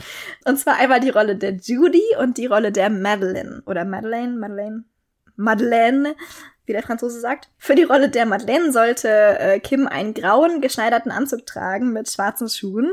Und Edith war hier der Meinung, dass die Farbe das Problem war, nach einigen Anproben und äh, Gesprächen mit ihr. Äh, Sie hat in einigen Interviews mal erzählt, dass Kim Novak sich vehement gegen den Anzug sträubte, weil der angeblich durch die Farbe zu trist und unscheinbar, also sie zu trist und unscheinbar wirken ließ. Also, naja, Star-Allüren halt nun mal, ne, wie die so sind, die Stars. Wohingegen Kim in einem späteren Interview klargestellt hat, dass sie die Passform zu eng fand und die schwarzen Schuhe ihrem Empfinden nach nicht zu ihr passten. Also Kim Novak hat das mal so formuliert, dass sie halt immer immer geschaut hat, dass ihre Schuhe zu ihren Haaren zum Beispiel passen. Also sie trug gerne beige High Heels oder beige Schuhe, weil ihre Haare so einen ähnlichen Farbton hatten und sie dann das Gefühl hat, das wiederholt sich irgendwie alles und es sieht stimmiger aus an ihr mit beigen Schuhen. Deswegen wollte sie die schwarzen Schuhe nicht tragen. Sie hat es irgendwie als so eine Art Fremdkörper gefunden. Also die sahen aus wie, ein, wie so ein Fremdkörper, also so ein bisschen Edith hat sie dann nach einigen Gesprächen mit ihren Starallüren zu Alfred Hitchcock geschickt, der sich ihre Bedenken und ihr, ja, ihr Empfinden und ihr eingeengtes Empfinden vor allen Dingen anhörte und mit ihr zu dem Kompromiss gekommen ist, dass sie als Judy ihre beigen Schuhe tragen dürfte. Aber äh, für Madeleine bestand er auf den grauen Anzug und die schwarzen Schuhe. Und Kim Novak hat auch später mal dazu gesagt in einem Interview, dass es genau dieser Kontrast in den Kostümen, also ohne BH als Judy zum Beispiel, sie hat keinen BH getragen und die beigen Schuhe und die andere Kostüme zu den unbequemen, schweren Sachen für Madeline ihr genau die richtige Abneigung irgendwie gegeben hat für die Rolle der Madeline, um die Rolle, ja, um für diese Rolle die Tiefgründigkeit und Distanziertheit auch zu bekommen, die man für diese Rolle braucht. Dazu muss man dazu sagen, dass äh, Madeline sich am Ende des Films umbringt, für, für die Leute, die es nicht wissen. Also Madeline braucht wirklich so eine tiefgründige. Spoiler uns den ganzen Film, Alter. Sorry, kann ich ja nichts Aber okay, dafür. er ist 60 Jahre alt. Ihr hattet 60 Jahre Zeit, ihn zu schauen. Ja. Genau, aber ja, dafür braucht man natürlich so eine gewisse Distanz zum Rest der äh, Besetzung zum Beispiel auch und zu sich selbst auch irgendwie. Also so ein bisschen so eine Dissoziation irgendwie hat da stattgefunden für Kim Novak und das war natürlich für die Rolle perfekt und das hat sie hinterher auch anerkannt und ich finde an diesem an diesem Interview oder an dieser Geschichte sieht man auch ganz gut, was Kostüme eigentlich auch bewirken sollten für jemanden. Also Kostüme sind nicht dazu da, dass die Leute immer perfekt aussehen in ihrem eigenen Empfinden, sondern das hat ja Edith auch in einigen Interviews gesagt. Kostüme sind dazu da, die Rolle darzustellen. Doris Day hat es auch mal so gesagt, zum Beispiel ganz passend, oder über Edith gesagt. Ich freue mich immer auf die Anproben mit Edith. Sie war witzig, schnell und sehr aufregend. Sie zieht die Schauspieler passend für ihre Rolle an und nicht ihrentwillen. Die Kleider passten nicht zu mir, aber sie waren genau das, was die Frau eines Doktors tragen würde. Das war das, was ich spielte. Und das ist eben genau das, was Edith Head hier gemacht hat. Sie hat natürlich immer darauf geachtet, dass die Stars sich irgendwie wohlfühlen, aber eben auch konnte den Leuten eben auch gut erklären, warum sie sich in manchen Kostümen vielleicht nicht wohlfühlen durften, wie zum Beispiel bei Kim Novak hier bei Vertigo. Ja. Ja, sie hat ja auch immer gesagt, dass Kostümdesign gar nichts mit Mode zu tun hat, es sei denn, du drehst halt jetzt so einen Mhm. High-Fashion-Film. Aber dass das halt nur darum geht, die Leute in die Charaktere zu verwandeln. Und wenn halt, wenn halt im Skript steht, du wirst ein hässliches Bauernmädchen aus vom Land, dann wirst du das. Und dann sind deine Kostüme hässlich und unpassend, weil das eben im Skript steht. Ja. Und ich glaube, deshalb hat sie sich ja auch immer so gefreut, wenn sie dann mal so schöne Filme bekommen hat. Ja. Weißt du, wie die Grace Kelly Filme, bei denen sie dann, bei denen sie dann so richtig tolle Sachen machen Mhm. konnte. Nee, aber ich fand das eine sehr gute. Deswegen habe ich den Film auch mit reingenommen. Ich habe lange überlegt, weil Vertigo ja jetzt nicht unbedingt für seine Kostüme, also für so ausladende, super spezielle Kostüme bekannt ist, aber eben diese Begebenheit, gerade weil es eben Kim Novak ist, die hier diese beiden Rollen auch spielt und man halt diesen Kontrast da halt auch sehr gut sehen kann in dem Empfinden von Kim Novak den beiden Rollen gegenüber. Und deswegen wollte ich es unbedingt mit reinnehmen, weil man da eben ganz gut erklären kann, was eigentlich der Job von einem Kostümdesigner ist. Nicht, dass die Leute gut aussehen, sondern dass sie so aussehen, wie das Skript es vorsieht. Mhm. Und dann gehen wir noch ein bisschen weiter in der Zeit von Vertigo hin zu 1959, weil 1959 wurde aus Edith Head, der Kostümdesignerin, Edith Head, die Autorin. Ah, crazy. Nein. Doch. Edith Head war ja, Edith. Head macht ja das ein oder andere Interview auch immer wieder gerne für Radio, für Printmedien, aber eben auch manchmal zu dem Zeitpunkt schon auch für das Fernsehen. Dadurch war sie eben relativ bekannt und hatte viele gute Beziehungen und viele gute Connections in Hollywood und konnte sich ja auch schon einige Jahrzehnte im Business halten, was einige Kollegen halt eben auch nicht behaupten konnten. Und ja, so lag es schon relativ nah für den Verlag, mit dem sie das gemacht hat, ein Buch vorzuschlagen. Edith selbst sah sich selber nicht so als Autorin und wusste auch nicht so recht, was sie über sich selbst hätte schreiben sollen, weil der Gedanke war wohl zuerst, dass man eine Biografie, also eine Autobiografie, sie hätte schreiben lassen. Aber dann hat man eine Co-Autorin ans Boot geholt und das war Jane Kettner Ardmore. Und die hat ihr dann vorgeschlagen, dass man doch das so ein bisschen anders aufziehen könnte, also dass man keine Biografie macht, sondern so ein Modetipps, aber halt so verpackt, dass es wie so eine Art Klinik aufgebaut ist. Also das heißt, deswegen heißt das Buch auch äh, The Dress Doctor. Und das dann so ein bisschen versieht mit ein paar Schmankerln aus Hollywood und vielleicht auch mit autobiografischen Details, aber dass es eben hauptsächlich um Modetipps und solche, ja, also zum Anziehen eben, wie man sich anzieht am besten. Für seine Körperform, für seine, für seine Bedürfnisse auch und so weiter. Also, dass es eher darum gehen sollte. Normalerweise blieb Edith auch sehr professionell und lästerte in Printmedien nicht über die Stars, weil dann gibt's ja Beweise. Also in Radiointerviews hat sie das wohl auch nicht regelmäßig gemacht, aber da hat sie schon manchmal ein paar so Sachen aus dem Nähkästchen erzählt, also mehr auf jeden Fall. In Printmedien eher weniger. Weil sie halt ähm, auch immer gesagt hat, sie weiß ja nicht, ob sie vielleicht nochmal mit den Leuten zusammenarbeiten muss, was natürlich auch gut hätte sein können, so viele Filme, wie die Frau gemacht hat. Und man verspielte sich dadurch natürlich auch ein paar wichtige Sympathien. die äh, ja für die Arbeit und vor allen Dingen für ihren Status in Hollywood wichtig waren, weil das darf man ja auch nicht vergessen, dass sie zu der Zeit wurde sie ja tatsächlich manchmal oder öfter mal auch noch konkret angefragt als Kostümdesignerin, auch wenn es nicht für ihr Heimstudio war, weil die Stars sie unbedingt wollten als Kostümdesignerin. In ihrem Buch aber hat sie ein paar Ausnahmen gemacht, also ein paar wenige. Und Hedy Lamar zum Beispiel bekam ein paar subtile Seitenhiebe. Also sie wurde jetzt nicht wortwörtlich rückgratlos, als rückgratlos bezeichnet, aber schon so ein bisschen durch die Blume hat Edith hat hier zum Beispiel gesagt, dass Hedy Lamar relativ langweilig ist und relativ rückgratlos. Und ich finde es irgendwie, ja, also man, es hat, es ist wirklich sehr durch die Blume gesagt und es wirkt auch irgendwie so ein bisschen wie so backhanded Compliments, weißt du, ich meine, die eigentlich auf den ersten Blick fast mhm. wie ein mhm. Kompliment wirken, so Aussagen. Aber dann auf der anderen Seite, wenn man einmal drüber nachdenkt, denkt man sich so, ha, war das ein Kompliment? Keine Ahnung. Also, ja, so ein paar, also da gibt's noch ein paar andere Schauspieler, aber ja, die da nicht so gut davon kamen. Edith ging dann, um das Buch zu promoten, auch auf eine Lesetour. Die äh, wurde auch so durch geschicktes Marketing und ihre gekonnte Selbstdarstellung sehr erfolgreich und das Buch schaffte es tatsächlich sogar auf die Bestsellerliste. Also das ist, glaube ich, auch eine Premiere gewesen damals, dass eine Kostümdesignerin auf der Bestsellerliste vom, wer ist das? Spiegel, wollte ich gerade sagen, Bestimmt haben die Spiegel. Bestimmt haben die den Spiegel. Nein, aber dass es auf der Bestsellerliste landet. Den Erlös hat Edith übrigens an wohltätige Organisationen gespendet für ähm, indogenstämmige Kinder zum Beispiel. Das haben wir am, am Anfang der Folge schon gehört, dass sie auch eine Zeit lang in Mexiko gelebt hat zum Beispiel. Und ja, das war einfach ein Thema, was ihr sehr am Herzen gelegen hat, weil sie eben das Gebiet so sehr liebte und die Leute dort. Also, ja. und das war wohl auch kein kleiner Erlös, denn äh, du darfst, kann, darfst mal gerne raten, Pauline, wie viele Exemplare von diesem Buch verkauft wurden. Huiuiui, also das weiß ich wirklich nicht. Hm, könnte jetzt alles sein.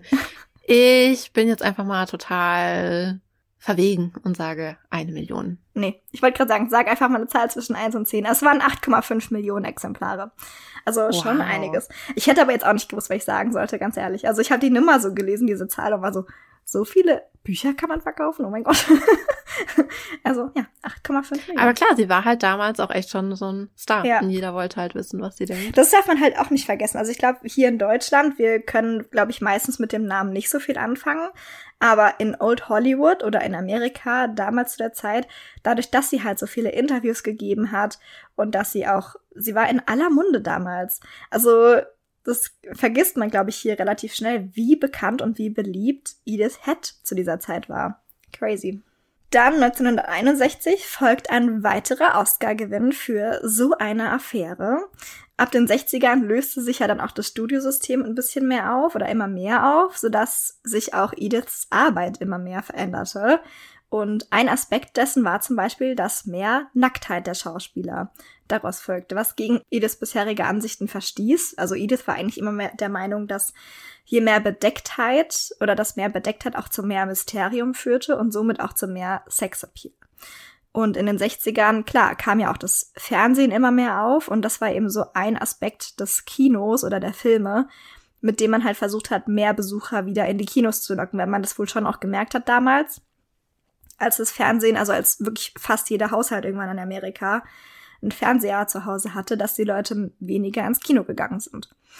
Und das, äh, da hat sie auch einige Sachen, also hat sie ein paar Mal auch in Interviews gesagt, dass es ihr richtig gegen den Strich gegangen ist manchmal, weil sie halt auch das Gefühl hatte, dass dadurch die Schauspieler nicht so dass einfach die Schauspieler immer mehr zu einer Ware wurden und so weiter und so fort, auch gerade durch das Enden des Studiosystems, dass halt die Leute nicht mehr einen Vertrag hatten mit einem Studio, sondern halt immer mehr, also wenn jemand sich nicht ausziehen wollte für einen Film, dann halt einfach keinen Film mehr gemacht hat für kein Studio. Und das, ja, ist natürlich auch eine richtige Ansicht eigentlich.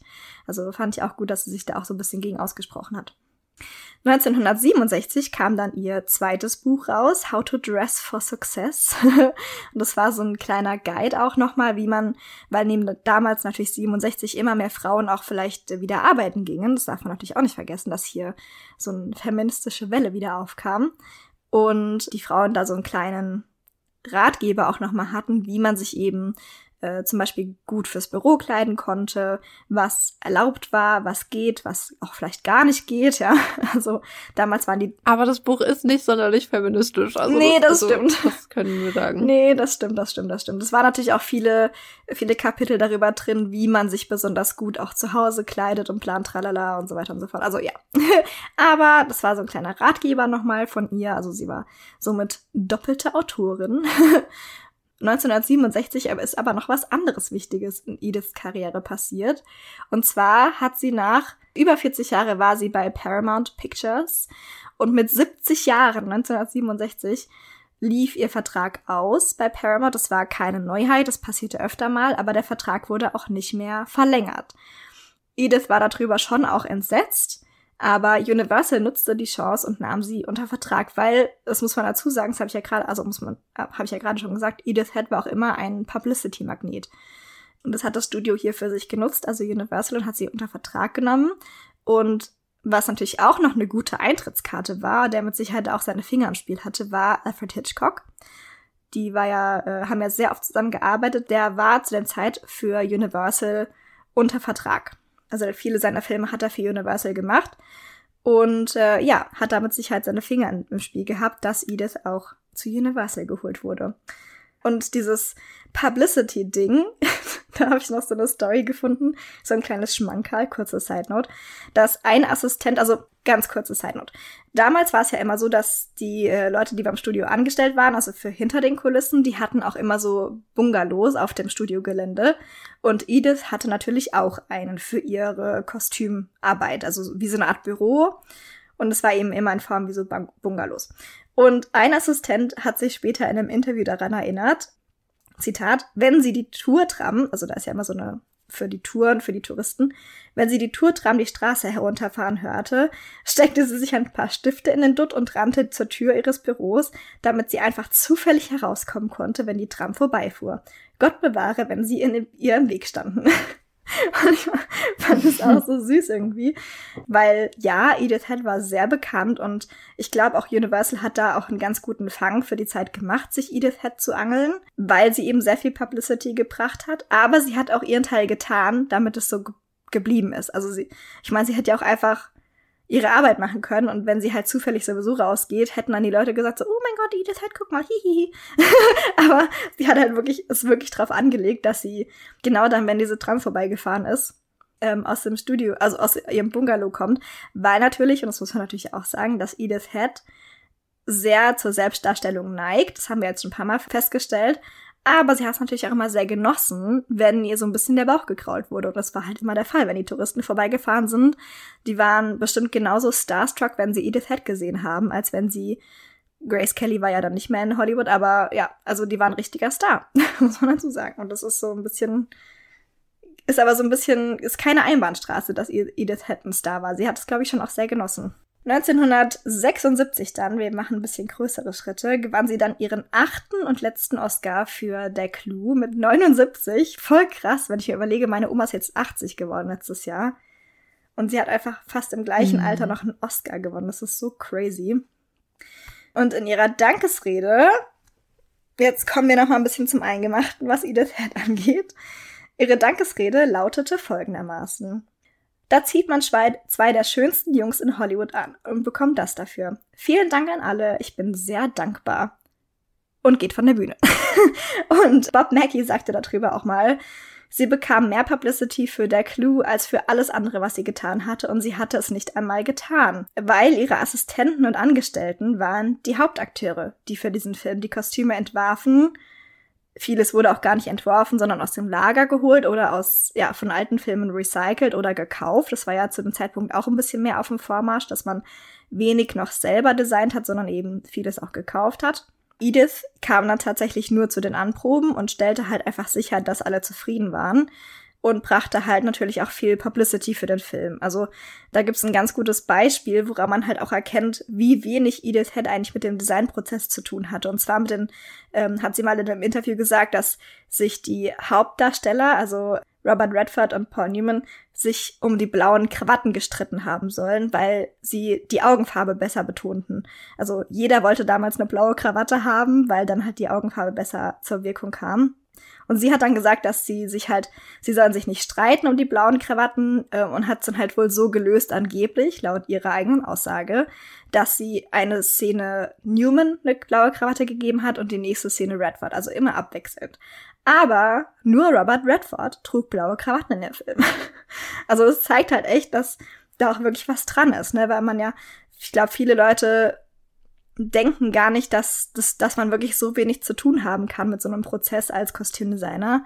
Aber Edith Head hat wirklich mit dem Designprozess bei der Clue und auch bei einigen anderen Filmen nichts zu tun gehabt. Sie hat, kam wirklich nur für die Anproben. Und das sieht man halt an dieser Aussage wirklich gut, dass sie, es kann gar nicht sein, dass die beiden sich drum gestritten haben und dass sie jede Szene abwechselnd eine blaue Krawatte bekommen haben, weil Paul Newman trägt gar keine blauen Krawatten im Film. Also, schon irgendwie crazy, wenn man sich das so vorstellt.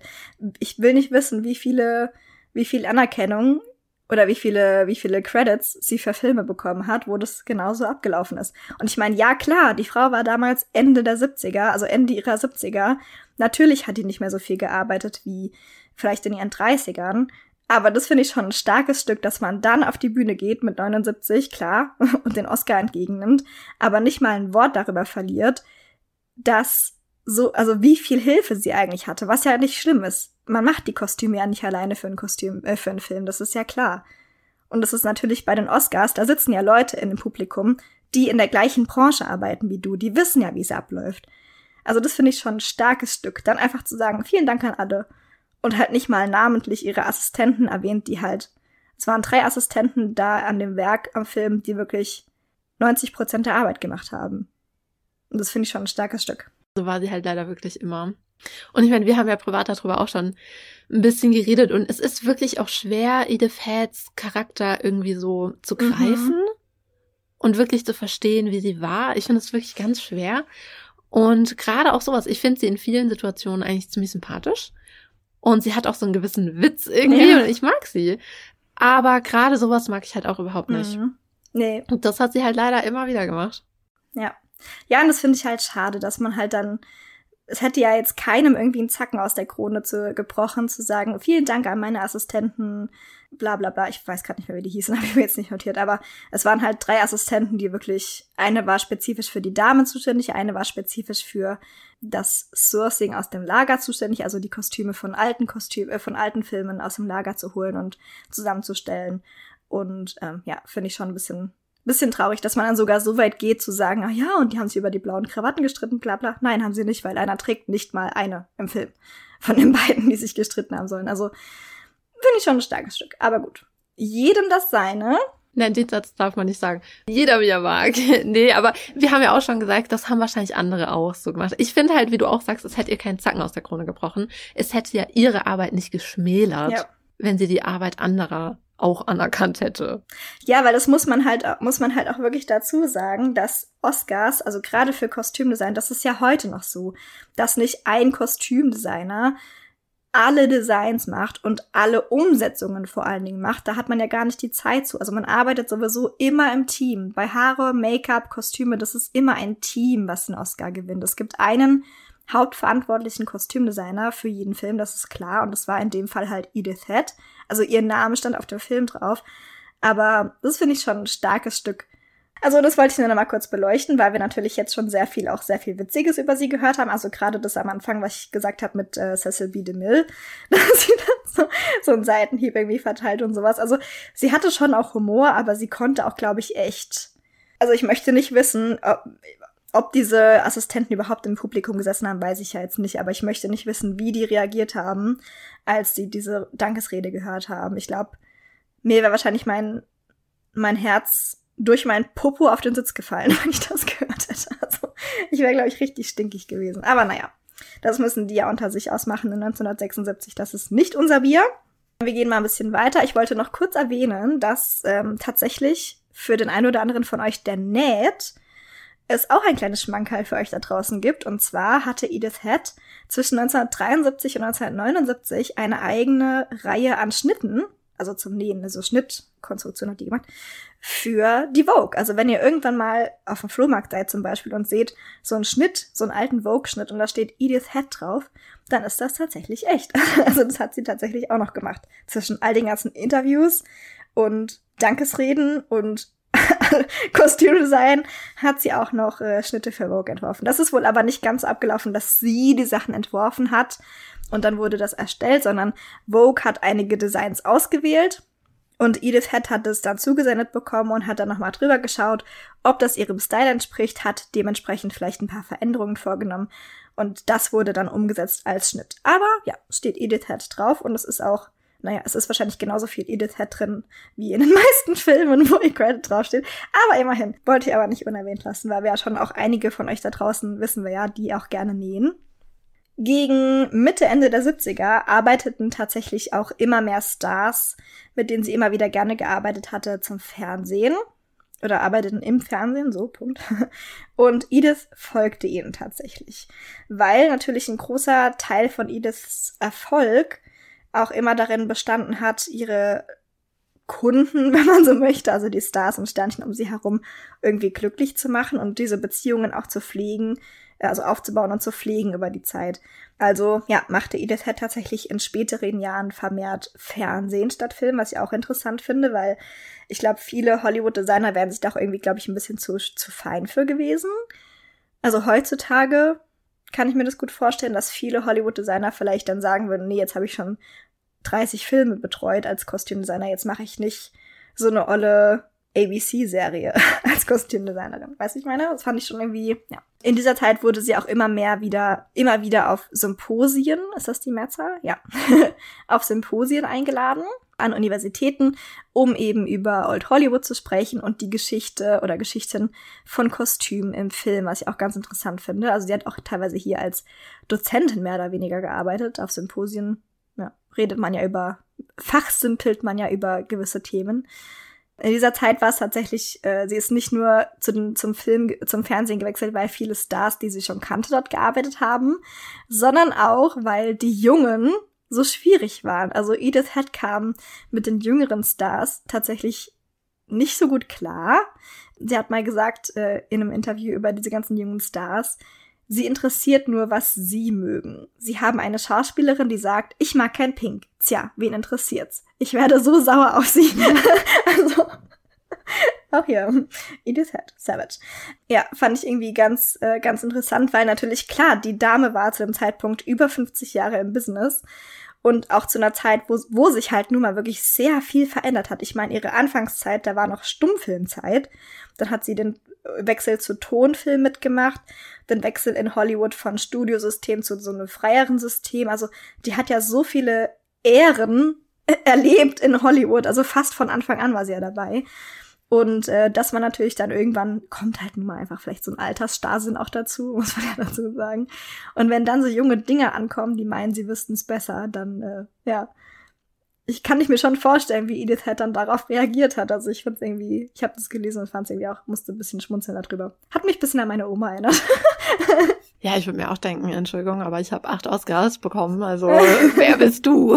Das ja, also diese, diese ganze Phase, das hat sie ja früher manchmal gemacht, dass sie alle Oscars in ihrem Büro so hinter sich so aufgestellt hat, dass die Leute halt auch gleich wussten, mit wem sie reden, wenn die reingekommen sind. Und es hat halt bei diesen ganzen jungen Stars irgendwie gar nicht mehr gezogen, so gefühlt. Also die waren irgendwie in Ediths Augen so schwierig zu bändigen. Fand ich irgendwie witzig. Und das war ja dann auch so mit ein Grund, warum sie dann eben auch immer mehr zum Fernsehen gewechselt ist, weil dort eben die Stars gearbeitet haben, also wie Elizabeth Taylor zum Beispiel, mit denen sie schon lange gearbeitet hat, mit denen sie gut zurechtkam, wo sie wusste, woran sie ist und so weiter und so fort. Dann kam The Big Fix. Das war eine Fernsehproduktion und es war tatsächlich, fand ich nicht ganz uninteressant, das habe ich ja gerade schon so ein bisschen angeschnitten, dass man früher eben für die Hauptcharaktere zumindest alles selbst entworfen hat. Dann wurde es zur Schneiderin gegeben, dann hat die das hergestellt und dann wurde es anprobiert und The Big Fix war eine Fernsehproduktion und es war Ediths erstes Projekt, für das sie nichts designte, sondern alles gekauft hat. Also man muss sich natürlich trotzdem Gedanken machen, wie stelle ich mir den Look vor und so weiter und so weiter. Aber für diese Produktion wurde alles gekauft. Ich meine, klar, es ist halt auch Fernsehen, ne? Die haben halt vielleicht auch nicht das Budget, dass man viele Sachen neu herstellt. Aber fand ich auch ganz interessant, weil Edith hier wirklich so Full Circle irgendwie kommt, ne? Hab ich ja gerade schon gesagt, vom Stummfilm zum Tonfilm, zum Farbfilm, zum freien Studiosystem zu einem System, in dem man das meiste dazu kauft zum, zu den Kostümen. Und dann sind wir auch schon bei ihrem letzten Film angelangt. Nachdem sie viele Fernsehproduktionen betreut hat, hat sie auch immer wieder im Film gearbeitet. Und zwar an dem Film Tote tragen keine Karos. Den Film kenne ich nicht, aber ich fand den Titel so witzig. Ich glaube, ich muss den echt mal gucken. Und ihre Aufgabe war es, äh, klassische Kostüme zu rekonstruieren. Einige davon hatte sie sogar selbst designt, weil der Film ist wohl so eine Hommage an Old Hollywood. Es haben auch viele ihrer damaligen Kollegen sozusagen mitgespielt, also einige Schauspielerinnen, mit denen sie schon oft äh, zusammengearbeitet hatte, wie Betty Davis, Ingrid Bergman und sowas. Und es hat Edith natürlich gut gefallen, dass sie wieder nochmal so ein bisschen ihre Old Hollywood Fantasie irgendwie so ausleben konnte, weil sie sich natürlich mit diesen ganzen jungen Dingern schon sehr viel rumgeärgert hat und wahrscheinlich oft genug da saß und sich die guten alten Zeiten zurückgewünscht hat. Und das war bei diesem Film das spielte so ein bisschen darauf an. Ne? Es war ja so eine Hommage. Es wurden auch immer wieder ähm, Szenen dazwischen geschnitten mit diesen alten Hollywood-Stars. Und äh, während diesem Film tatsächlich wurde sie aber sehr krank. Also kam diese Krankheit immer mehr zum Vorschein, sollte ich besser sagen. Der einzige, der davon wusste am Set, war der Regisseur, also Karl, Karl Reiner.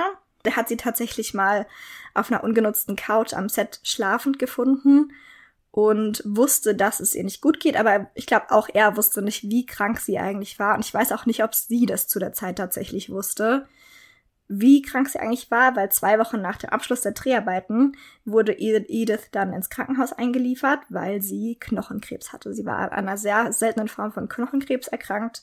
Ja, und dann als sie von dem Krankenhaus, man hat sie dann soweit stabilisiert, dass sie nach Hause gehen konnte. Als sie vom Krankenhaus zu Hause war, hat sie tatsächlich einige Freunde angerufen und ähm, ich weiß jetzt nicht mehr genau, wer das gesagt hat in einem Interview, aber es war so eine Hollywood-Schauspielerin, die gesagt hat, dass sie wirklich mit ihr auch telefoniert hat, also mit dieser Schauspielerin, und so eine kryptische Message irgendwie, also es hat sich total kryptisch angehört und es war wohl wie so eine kryptische Verabschiedung von ihr, was sie da am Telefon erzählt hat. Also auf ihre eigene, sehr merkwürdige, umständliche Art hat sie sich dann von diesen Leuten wohl verabschiedet am Telefon.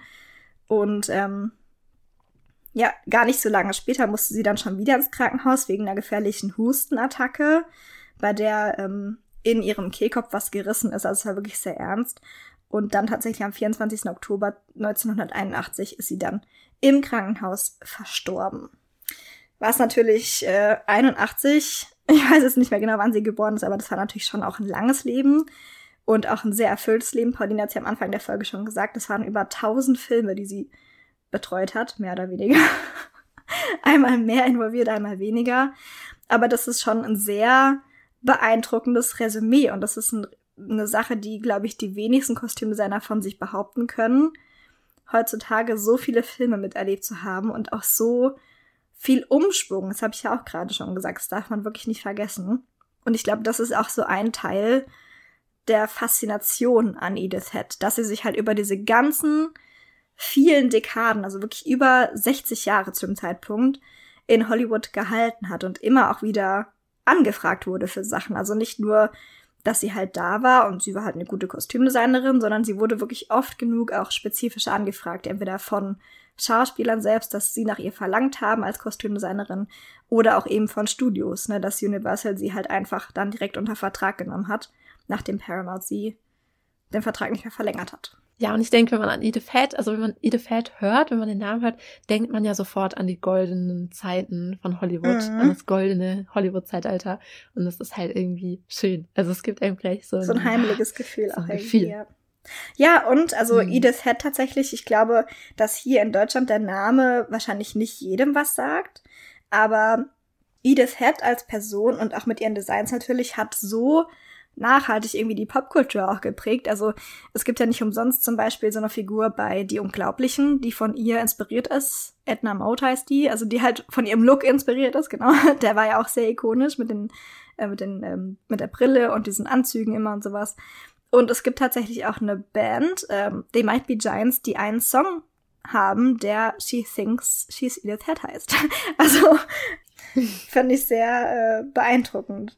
Bevor wir zu den Favorite Facts übergehen, habe ich äh, noch ein Zitat von David Chierichetti, Chierichetti, ich weiß nicht, wie man den Namen ausspricht leider, der das Buch geschrieben hat, Edith Head, The Life and Times of Hollywood Celebrated Costume Designer der einmal über sie gesagt hat, äh, sie war, also wird ein längeres Zitat, macht euch einen Tee, sie, war eine, sie war eine gute Designerin, die Leute mochten ihre Arbeit. Ich persönlich denke nicht, dass sie die beste war.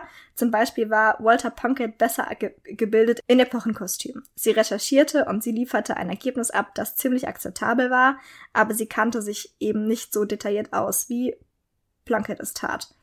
Und Ori Kelly war in vielen sehr witzig. Die Kostüme, die er für Marilyn Monroe in manchen Mögens heiß entworfen hatte, auf diese Ideen wäre Edith niemals gekommen.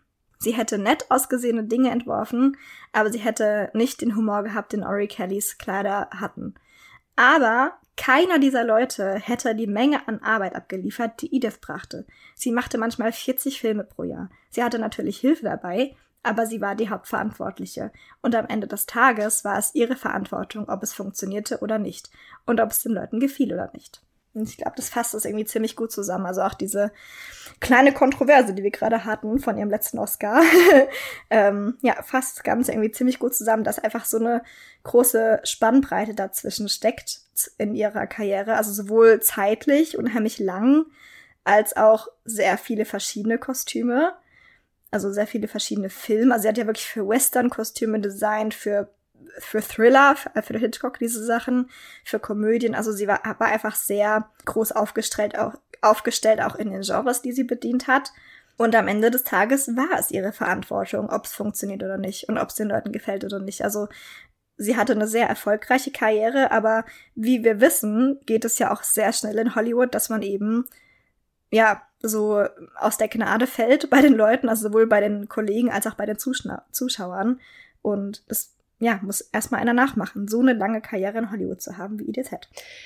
Ja, das ist wirklich so, weil wie du auch sagst, es gab ja damals andere Designer, die extravaganter waren, die irgendwie spezieller waren und dies und das. Aber die meisten Namen, ich meine, wir kennen sie, weil wir halt auch uns dafür interessieren, aber die meisten Namen sind heute ein bisschen vergessen. Aber Edith Head ist nicht vergessen und wird wahrscheinlich auch nie vergessen sein. Und dann kommen wir jetzt das erste Mal seit langem wieder zu unseren Favorite Facts. Wir haben ja schon ewig keine Folge mehr gemeinsam gemacht. Mhm. Das ist das erste Mal seit langem. Willst du anfangen? Soll ich anfangen? Ich anfangen? kann gerne anfangen. Ich sag's gleich vorab. Ich habe keinen Favorite okay. Fact in dem Sinne. Aber vielleicht wusste das auch schon jeder und ich bin einfach zu spät zur Party. Keine Ahnung. Aber ich hatte als Kind natürlich immer einen Bibliotheksausweis. Und da ich ja mhm. aber auf dem Dorf wohne, sind die nächsten Bibliotheken nun mal relativ weit weg. Und ich wusste nicht, ob ihr das schon wusstet, aber es gibt wortwörtlich Internetportale, über die man sich E-Books ausleihen kann. Ah. Keine Ahnung, ob ihr das wusstet. Wir packen euch gerne ein paar Links in die Showbeschreibung rein. Aber das fand ich so eine coole Art und Weise, sich Bücher auszuleihen, ohne halt ständig zur Bibliothek zu gehen, dran denken zu müssen vor allen Dingen. Ich, Vergesslichkeit mein zweiter Vorname, ne? Wenn ich mir ein Buch ausgeliehen habe früher von der Bibliothek, ich habe das so oft überzogen. Und bei der E-Book, äh, bei diesen ganzen E-Book-Bibliotheken ist halt der Vorteil, dass ihr das E-Book ausleiht. Und sobald der ähm, Ausleihzeitraum abgelaufen ist, ist es halt automatisch nicht mehr in eurer Bibliothek praktisch, oder was? Mhm. ähm, ja. Das ist mein Favorite Fact sozusagen, weil darüber habe ich auch das Buch über Edith Head ausgeliehen, was ich für die Recherche gelesen habe. Voll gut. Ja, ich weiß. Was ist dein Favorite Fact? Also, wir haben ja sehr viel über Oscars gesprochen und ich habe mich gefragt, wieso heißt der Preis eigentlich so? Uh. Denn eigentlich sind es ja gar nicht die Oscar, ist ja nicht die Oscar-Verleihung, sondern der Academy. Award. of Motion Picture and Science. Ja, und ich habe mich, also ich wusste ehrlich gesagt, ich glaube, wahrscheinlich hat man es schon mal irgendwo gelesen oder gehört, aber ich wusste es nicht mehr. Das erste Mal wurde er 1929 vergeben. Und in den ersten Jahren hieß er eben auch nicht Oscar, sondern Academy Award of Merit. Mhm. Und woher der Name Oscar kommt, ist nicht ganz klar. Aber man nimmt an, dass der Name von der ehemaligen Academy-Bibliothekarin und späteren Executive Directorin Margaret Herrick kommt. Diese soll beim Anblick der Statue gesagt haben, sie sehe aus wie ihr Onkel Oscar. und in den 30ern verbreitete, verbreitete sich dann der Name und wurde dann ziemlich schnell auch offiziell als offizieller Spitzname der Academy angenommen. Also das ist so die Theorie, die man am meisten hört. Mhm. Und auf der offiziellen Website der Academy Awards ist das auch die Theorie, die sie selber auch glauben. Und weißt du was? Weißt du, wer die meisten Oscars bekommen hat? Weil wir haben ja schon gesagt, Edith Head ist die Frau mit den meisten Mhm. Oscar, Oscar-Gewinnen. Aber weißt du, welcher, also welcher Mensch die meisten Oscars bekommen hat? Nee. Das könntest du sogar vielleicht erraten. Steven Spielberg? Nee, Walt Disney. Mm, okay, ja gut. okay. Er konnte, ja, also als ich es gelesen habe, dachte ich auch so, ja, okay, ja. Macht Sinn. Er konnte sich ganze 26 Oscars ins Zimmer stellen. Oha. Und in einem Jahr wurden ihm sogar vier Oscars Oh verliehen. Gott. Manche Leute brauchen einen Schuhschrank oder einen begehbaren Kleiderschrank. Walt Disney braucht einen Oscarschrank. Der braucht ein eigenes Zimmer Ja. für seine Oscars. Crazy. 26 Oscars. Wow. Mhm. Und ich hätte jetzt auch noch ein kleines, süßes Edith Head-Zitat zum Schluss, Mhm. mit dem wir euch dann entlassen werden. Und zwar sagte Edith mal, du kannst alles im Leben erreichen, wenn du dich dafür kleidest. Hm. Und in diesem Sinne entlassen wir euch in den Rest der Woche. und wir hoffen, euch hat die Folge gefallen und hoffentlich hört ihr in zwei Wochen wieder rein. Ah. Dann bis dahin. Bis dann. Ciao, ciao. Tschüss.